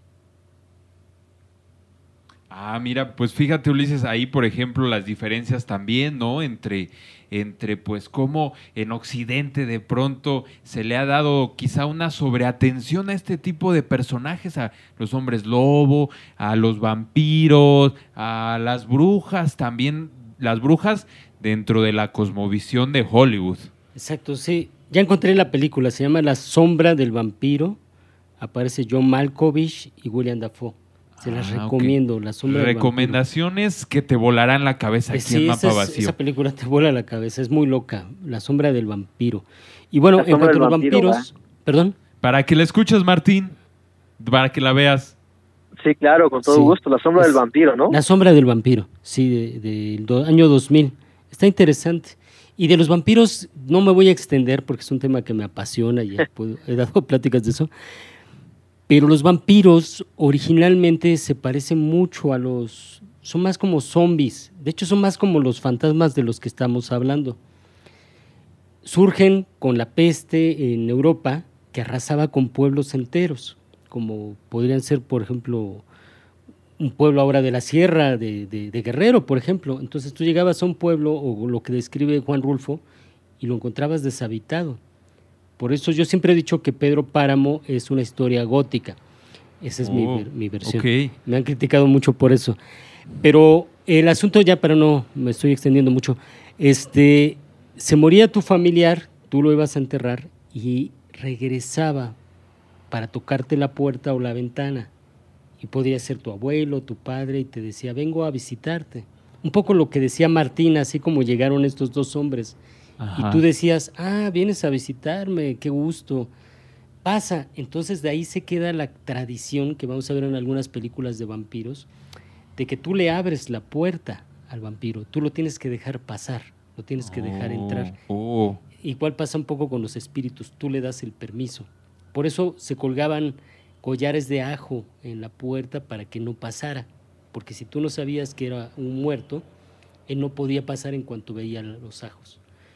Eh, y entonces si tú le decías sí, y él te, te hablaba familiarmente, te decía, pues vámonos al bosque, y tú lo seguías, en ese momento tú fallecías. O sea, el vampiro realmente, el original, era un muerto que venía por ti para llevarte, para que te murieras. No tenía nada que ver con chupar sangre. sí. Y el otro mito era que los cuerpos se levantan cuando uno muere, eh, se siguen generando este, gases, los cuerpos se pueden Ah, levantar. sí. Y entonces la gente en la Europa oriental llegaba a la tumba, veía a los muertos sentados, se asustaba decían, están vivos. Les clavaban la estaca en el corazón, les llenaban la boca de ajos y les cortaban la cabeza. Uno podría creer que estamos hablando de 1600, pero César Mislo, en la famosa biografía que yo les comento, habla de un caso así en pleno siglo XX, en un pueblo como, como si fuera, por ejemplo, el pueblo de, de- de Martín en Guerrero, pero, pero allá en Polonia, que son muy tradicionales, la gente decía que se aparecía, no un vampiro, no chupaba sangre, que se aparecía en la iglesia el espíritu de una mujer. Y entonces dijeron, es que esta mujer está viva, entonces es un vampiro, van a la tumba todo el pueblo, le cortan la cabeza, se la llenan de, de ajos, una cosa horrorosa, ¿no? Lo que hace el pueblo. En pleno siglo XX. Entonces a lo que quería yo llegar es que esta imagen que tenemos del vampiro, no sé en qué, bueno, empieza con Bram Stoker y después Hollywood se apropia de esa para hacernos una cosa absolutamente distinta, pero los primeros vampiros se parecen mucho a los aparecidos mexicanos, mucho, mucho. Oh, pues qué buenos datos nos, nos pones aquí sobre la mesa, Ulises. Pues sí es cierto. Y bueno, pues ¿qué les parece, queridos invitados? Y ya para ir cerrando este podcast, mencionamos rápidamente eh, algunas películas que han sido terroríficas para nosotros, ¿no? Ya que estamos hablando de cine y de cómo el cine ha influido también pues en nuestra cultura y pues incluso hasta en nuestra forma de escribir, ¿no? En algunos casos habrá escritores que sean muy influenciados por el cine. No sé si ustedes dos lo sean. ¿Qué me pueden decir al respecto? Martín, ¿tú, tú, tú lo eres o no lo eres? No, yo no creo que, yo creo que no. este, te digo que eh, yo creo que cada, cada, cada uno de nosotros elegimos como un camino hacia cuál transitar y no sé yo por qué no, no me he acercado mucho como a este género del terror. Eh, no sé si es por miedo, no, no, no sé qué, qué, qué, qué pasa conmigo, pero eh, no soy muy aficionado como a, a, esto, ¿no? Conozco las vivencias como muy cercanas como las que les contaba, eh, pero muy alejadas de lo que yo veo en las películas, en los cines. ¿Sabes? Prefiero como escuchar estas historias eh, más cercanas a lo mío que ver esto porque pues no no mm, siento que que está muy alejado de mi de, de mi de mi imaginario no lo sé. Eh, a veces por supuesto hay varios no que, que he visto Frankenstein hay otros que o la incluso hasta hasta le creía más a lo mejor a este acercamiento que hacía se acuerdan de la película de del Santos y las momias no Ah, ese sí creo que, que me llegó más que los que, que, que estos otros este, estas otras películas más modernas y eh, con tecnología súper impactantes. No sé, creo que me falta explorar esa parte tal vez. Y, y algo que, que ahorita que, que estás comentando esto, eh, también le quería a ver ahí, este, preguntar a Ulises, este, no sé si, si hay poesía de terror, este, eso no, Ah, eso nunca es- lo, no, no, no lo había preguntado hasta ahora que, que me preguntas, también me, me quedé pensando si, si hay o no lo hay, no sé. Ese es Ulises. un punto bien interesante, Ulises. Sí, sí. Bueno, sí la hay, sí la hay. Este, bueno, el cuervo, ¿no? El mismo Cuervo, cuervo, sí. de Claro, Edgar sí. Allan Poe. Ese sería como el primer poema de terror que aparece por ahí recitado. Lo pueden encontrar recitado por Vincent Price, que era un actor que también hacía de vampiro y películas de terror. Es interesantísimo. Y, y sí, sí hay algunas, este, no, no me vienen ahorita exactamente, pero sí, sí he leído eh, poemas que hablan acerca de, de brujas, precisamente, como que es muy o- europeo, por ahí llegó a ver. Por ahí, ¿verdad? De, de Me- autores más bien Me de parece, allá. no me haga mucho caso, pero parece que Lord Byron por ahí tiene algunas cosas.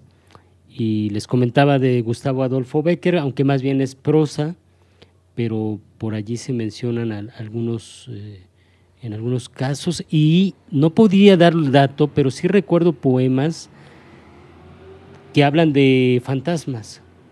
No me acuerdo ahora justamente, ¿no? No sé si ma- Sí, López Velarde. Hay no uno sé. que se llama El ánima de Sayula. Ah, No sé si ustedes conozcan esta, esta leyenda, pero bueno, está en un poema por ahí también. No, no sé quién sea el autor de este, de este poema, pero dicen que el ánima de Sayula solo ataca a los hombres y es para quitarles, para robarles su virginidad.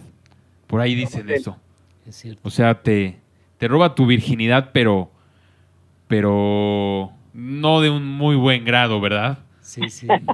También está un poema, es que no me acuerdo, perdón en mi memoria, que habla de la ex Tabay, la- la- una mujer que se te aparece parecido al ánima de Sayula, este, eso lo creen los mayas, te lleva al pantanal, al pantano y te, te mueres. Pero hay un poema dedicado a ella, también lo leí Ah, alguna vez. Entonces sí, sí hay, sí hay algunos poemas, no, Y, no me vienen a la mente los autores. y ahora que mencionamos esto, yo sabía que Lovecraft también escribió poemas de terror que no son muy conocidos, pero que existen. Habrá que, habrá que regresar a ellos, ¿no? A esos poemas, a ver qué tal. Sí, y debe haber también el diablo, debe tener sus, sus poemas, que tampoco me vienen a la mente, pero recuerdo haber leído poemas sobre, sobre el diablo, no sé si tan terroríficos, pero sí sobre, sobre esa figura, ¿no? Sí, bueno, pues ahí está. Este, a lo mejor ha- habrá, será bueno hacer un podcast especial de poesía de terror en algún momento. También está, Sí, creo sí, que ¿no? hay un los- perdón, perdón, dinos, Martín. No, te digo, según co- como los conjuros que se hacen eh, los mayas también, ¿no? Este, que tiene que ver todo, todo este conjuro, tiene que ver como con, con esta, eh, esta, este diálogo entre la vida y la muerte, pero no de manera bien, sino como con castigo, como con, híjole, con muchas cosas que tienen que ver muy cercano a los pueblos, pero es, es un ritual, como son, son conjuros maliciosos desde los mayas y también ahora que me acuerdo sí hay uno de los nahuas también algunos. Y me acuerdo mucho de un poema que se llama Conjuro para un hombre infiel. Ese está está está un poco terrorífica está pesada y es fuerte. ¿De quién es ese poema?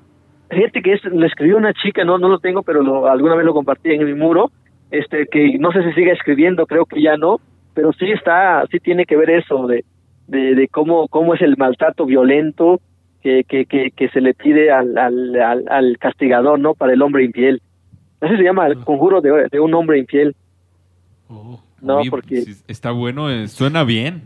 No, sí, sí, está, está bueno, ¿no? Dice, ¿cómo dice? Arrángale los testículos, que le dé chorro, que, que le acaben las tripas. No, pero así, duro, duro. Lo escribió una mujer, una mujer totil, creo, no sé, pero es maya de Chiapas.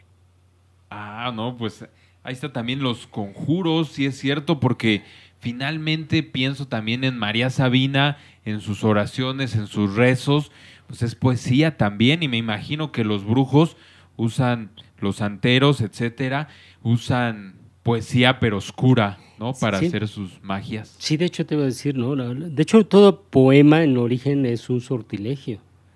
Yo creo que se cierto. parece mucho, ¿no? A lo ritual, originalmente. La poesía iba por ese lado. Y ahora que mencionamos películas, a mí me gustaría hablar de dos películas que no son de terror, pero que tienen que ver con Día de Muertos, en mi opinión. Mexicanas, Macario, que es una historia de Bruno Traven, inspirada Traven, en El ahijado de la muerte, que es un- una leyenda de Europa Oriental. Que esa, déjame comentar rápido, Ulises, Sí, esa de la- el ahijado de la muerte, esa, ese cuento para mí es muy entrañable porque me lo leía mi hermana siempre que se podía, tenía ella una compilación de relatos entre los hermanos Grimm y otro tipo de autores muy para niños, pero estaba ese cuento y me lo leía mucho y a mí me gustaba mucho ese cuento. Es buenísimo. Hay que recomendarlo, El ahijado de la muerte de los hermanos Grimm. sí. Y la versión, digamos, mexicana, que no era escrita por un mexicano, que es Macario, De Bruno de Trave. Bruno Travel. Es, y la película es buenísima, donde interpretada por López Tarso, que el actor que no me acuerdo cómo, cómo se llama el que interpreta la muerte, pero es magnífico. lo Está y, y al final hay una escena en la gruta de Cacahuamilpa, eh, en las grutas de Cacahuamilpa, llena de velas. Ah, sí, sí. Es este impre- impactante. Las La- velas que son eh, la duración de la vida de una persona. Exactamente, la, la vela dura. Sí, cada vela es la vida de una persona. Entonces la escena es bellísima, ¿no? Porque está tapizado de toda la gruta de, de velas. Y la otra es una película que se llama Sueño en otro idioma. ¿Tú conoces esa película, Martín? Ah, sí, sí, claro, lo, este, lo vi hace, hace muy poco. Sí, que por ahí aparece Mardonio, ¿no? Sí, sí, ahí sale el Mardoño de, ajá, en la radio, bueno, pero participa en esa película. Ajá, Mardonio Car- Carballo, que se supone que es, eh, solo quedan dos habi- habitantes que hablan una lengua, pero no se hablan entre ellos por un asunto. ¿Ya la viste? ¿No? Sí, sí. Ah, sí, entonces para que te la conozco cuente. la historia, Pero Bueno, cuéntalos se la- para los... para la gente. La gente.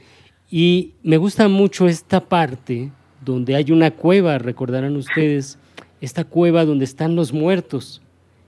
Y que se gritan, ¿se acuerdan que el muerto le grita, oye, ya vente para acá y tráete tu silla para que te vengas a sentar con nosotros?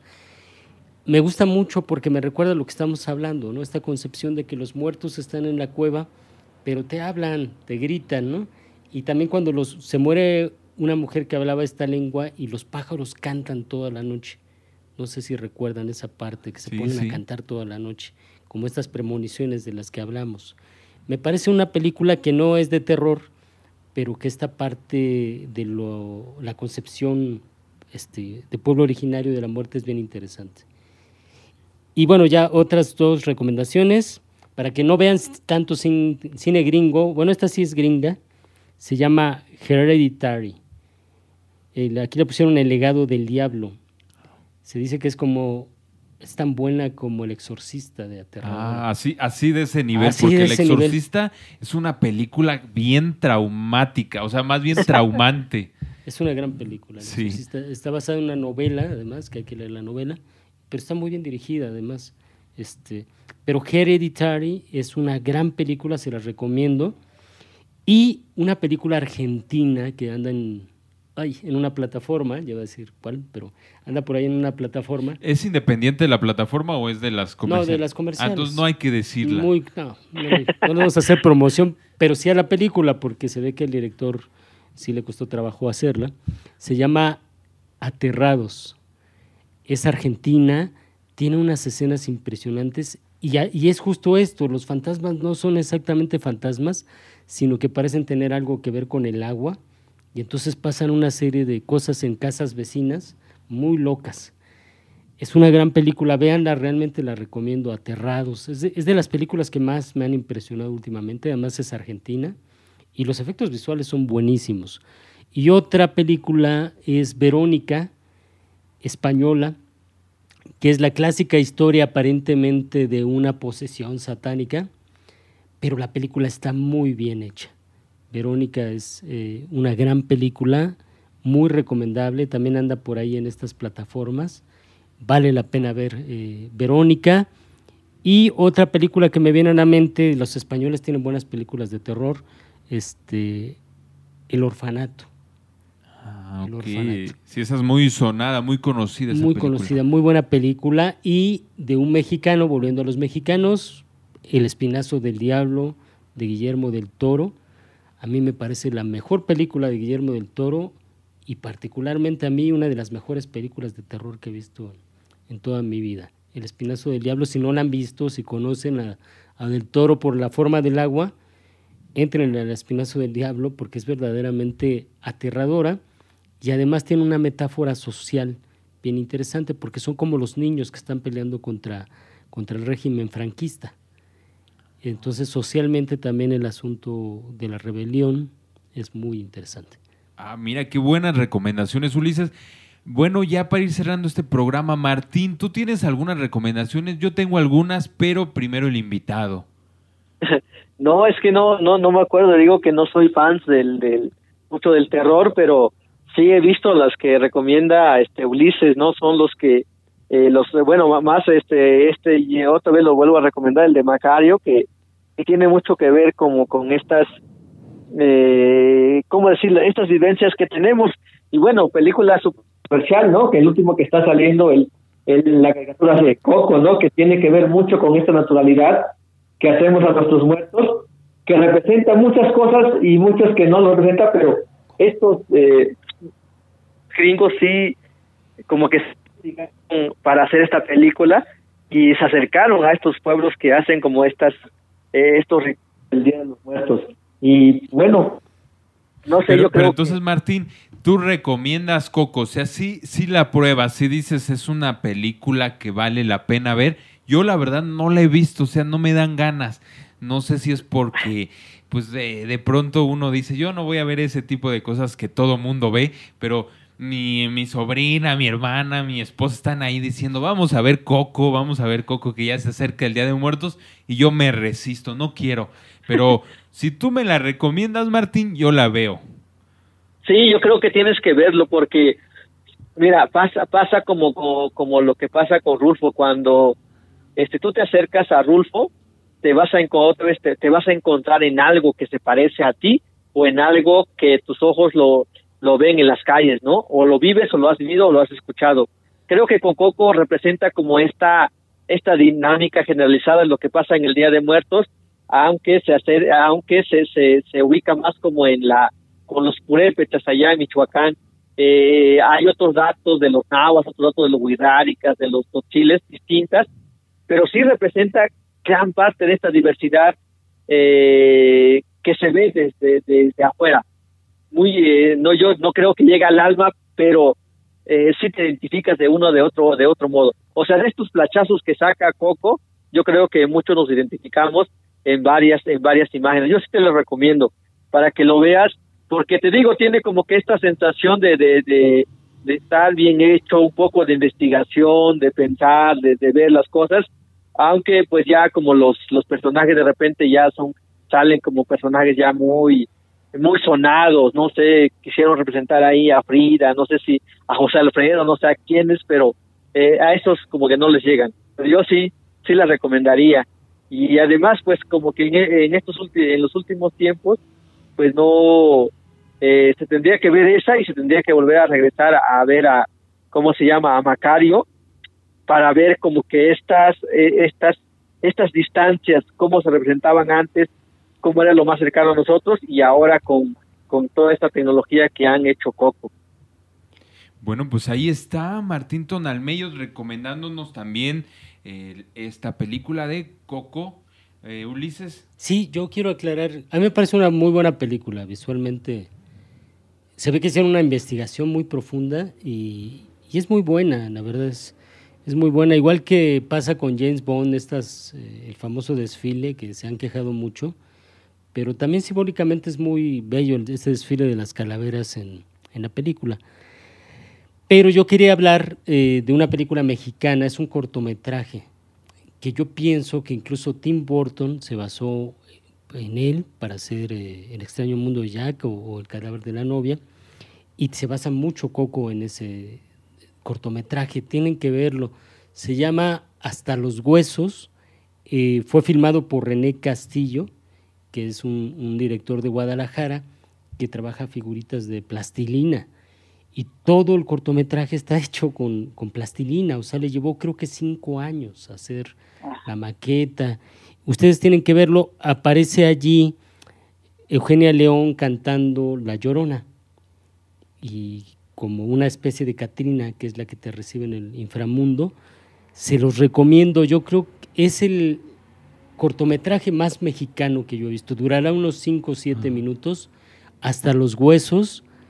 Magnífico trabajo de un mexicano, la cosa más mexicana que yo he visto para, para Día de Muertos junto con, con Macario, probablemente. Bueno, pues ya que estamos en eso de cosas mexicanas, de productos culturales mexicanos que hay que recomendar, me voy a aventar dos recomendaciones de eh, películas mexicanas. Una es La tía Alejandra de Arturo Ripstein, que creo que no me vas a dejar mentir, Ulises, es eh, una que debe de ver todo cineasta y más si les gusta el cine de oro de México, porque el cine de oro eh, es el de los setentas. Ah, unos pueden decir es el de los este, mm, rancheros y todo esto de, de, pero no, pero en los setentas también hay cine de oro mexicano y Arturo Ripstein es un cineasta formidable y ahí demuestra en el, en el ámbito del terror, demuestra todo su poderío eh, de cineasta, ¿no? Está la tía Alejandra de Arturo Rimstein. hablando de brujas, pues es la tía Alejandra, una bruja ahí dentro de la familia, ¿no? Tipo, tipo, este, pues Aura de Carlos Fuentes, también ambientada ahí en el centro histórico o en alguna una ciudad, este, digamos, no, no sé si es la Ciudad de México. Yo creo que debe ser la Ciudad de México. Una vecindad. Alguna vecindad de, la, Ciudad, de México. O alguna colonia, ¿no? Emblemática de la ciudad. Y otra película se llama Alucardos, no sé si la conocen, Alucardos de Juan López Moctezuma, que hay que decir que este cineasta pues era un cineasta bastante loco, bastante trastornado. Fue el primer vampiro en México como tal, o sea, el primer, eh, la primera persona que interpreta un vampiro dentro de la televisión mexicana en Televisa, porque él transmitía, era locutor, era actor, era productor, era guionista en Televisa. Y su pasión por eh, los vampiros lo llevó a interpretar muchas veces a un vampiro y lo llevó también a ser director de cine porque le gustaba mucho el terror y em, digamos hizo esta película Alucardos que fue una película también maldita porque por mucho tiempo estuvo proscrita dentro del cine porque es verdaderamente traumática la película. Incluso cuentan algunas anécdotas que durante la filmación de, Alucardos eh, se, quemó la actriz porque filmaron una escena donde hay un incendio y se queman y hay cosas ahí muy, muy extrañas, ¿no? Tipo el exorcista, ¿no? Que, Claro. que está claro. rodeada también de muchas anécdotas fuera del set y en el set también, pero macabras. Y luego Juan López Moctezuma termina loco en un manicomio porque pues empezó a trastornar de todas las cosas que él pensaba. Y hay otro documental que se llama Alucardos, que son dos eh, fanáticos del cine de Juan López Moctezuma que eh, ya saben de estos tipos eh, darks que visitan el Chopo en la Ciudad de México, que están bien clavados con el cine de serie B mexicano y pues por fortuna de ellos encuentran a Juan López Moctezuma en el manicomio y lo rescatan. Y ese es el documental, ¿no? De cómo estos personajes que son fanáticos de él terminan rescatando a Juan López Moctezuma y se lo llevan a vivir a su casa, incluso le presentan algunas películas para que él recuerde quién es. Y bueno, ahí están mis recomendaciones de cine. Increíble, sí. Alucarda, ¿no? Alucarda. Alucarda es la original, película la original, y Alucardos es el, Es el documental. Yo quisiera nada más agregar ahí, complementándote, los 70 se hicieron unas películas brutales. El libro de piedra, es, no, no, no sé si la has visto. Esa no la he visto. Es un niño por ahí que... no, tienen que verla. Esa no la he visto. Muy buena película. La voy a Hasta- ver. Hasta el viento tiene miedo, Ah, esa sí. la original, porque la segunda, bueno, tiene buenas intenciones, pero la original. Y una película no tan conocida, que no es tan at- aterradora si van a buscar terror propiamente, que se llama Veneno para las Hadas, de una niña que hace creer a otra que ella es bruja, con consecuencias trágicas, digamos. Es una gran película, Veneno para las Hadas, una de mis favoritas. Entonces se ha hecho pues muy buen cine de terror en México. También en esa época no sé por qué, este, cuando aparece esta película de Ripstein, de la tía Alejandra, cinco o seis películas muy, muy buenas de terror. Bueno, pues ahí está. Y Martín, si no tienes algo que agregar, bueno, no sé si lo tengas. Se me hace que ya hasta se nos fue Martín. Creo, O a lo mejor lo desconectamos del teléfono. Pero bueno, querido Ulises, Martín, ¿nos escuchas? Pues ya se Sí, nos fue. Martín. No, Ahí- no, ahí aquí estás. sigo, aquí sigo. Ya, Ay. Martín, pues esto que iba a durar nada más una hora este podcast, pues ya nos aventamos dos horas. Ya vamos a cerrar ahora sí. Si no tienes algo más que agregar, Martín, cerramos No, pues este nada más. Agradezco la, la, la invitación que me hiciste junto con Ulises. Eh, siempre es un gusto saludarlos y más, ¿no? De esto que, vemos, que hacemos y bueno, conocerlos también en persona y ahora desde de, esta radio que estamos platicando. Yo muy agradecido de participar en tu programa, José Manuel, y qué gusto saludar a Ulises, que este, nos hemos saludado allá en la Ciudad de México y ojalá pronto nos lo vamos a encontrar. Yo creo que muy pronto. Y además déjenme decir que pues estoy aquí en este programa de Mapa Vacío, recomendaciones culturales que te volarán la cabeza. Estoy con dos personas que conocen la radio porque han hecho radio. Martín Tonalmeyo, tú haces radio, Ombligo de Tierra. Todos, recuérdanos dónde pueden oír Ombligo de Tierra. Digo, de escucho todos los lunes de 6 a 7 de la noche en Código Radio. Eh, bueno, ahí nada más buscan Código Radio Ciudad de México y pueden escuchar este programa todos los lunes de, de todos los meses de todos los años, este, donde entrevistamos y hacemos entrevistas a escritores, a pintores, a personajes que tienen que ver con la literatura y con las lenguas originarias. Ahí cuando gusten, por favor, sintonízanos Ombligo de Tierra, de lunes, de todos los lunes, de 6 a 7 de la noche. Pues ahí está, también otra recomendación que te volará la cabeza, Ombligo de Tierra. Y Ulises, tú por muchos años hiciste un programa de radio ahí, este, todos los libros, el libro. Sí, sí, bueno, de hecho he tenido oportunidad de trabajar en tres proyectos, por ahí en Jazz Arquitectónico, que se hacía en, en la Universidad de Anáhuac. Yo tengo unas cápsulas que hablan acerca de literatura, por ahí todavía se encuentran en, en podcasts. Eh, después tuve este programa con Radio Sogem, que se llamó Todos los libros el libro, donde tuviste oportunidad de, estar. Martín no pudo ir porque no, no coincidían sus tiempos, pero se invitaron a muchos escritores bien interesantes, fueron grandes pláticas y se pueden escuchar los podcasts en YouTube. Está por ahí, si ustedes buscan todos los libros, el libro, van a aparecer toda esta serie de entrevistas. Y en el Politécnico también hubo un programa que se llamaba Emotrópolis, la dimensión eh, cultural de la ciudad, la, la, dimensión emocional de las ciudades. Y allí se escuchan algunas entrevistas también a artistas. Eh, tuvimos oportunidad de entrevistar también a artistas en lenguas originarias. Y bueno, por ahí pueden escuchar todo ese material, se quedó ahí guardado en la red, afortunadamente en todos los libros el libro, en Emotrópolis y en Jazz Arquitectónico. Bueno, pues ya para cerrar rápido sus redes sociales, amigos, para que la bandita que nos está escuchando los siga en redes sociales.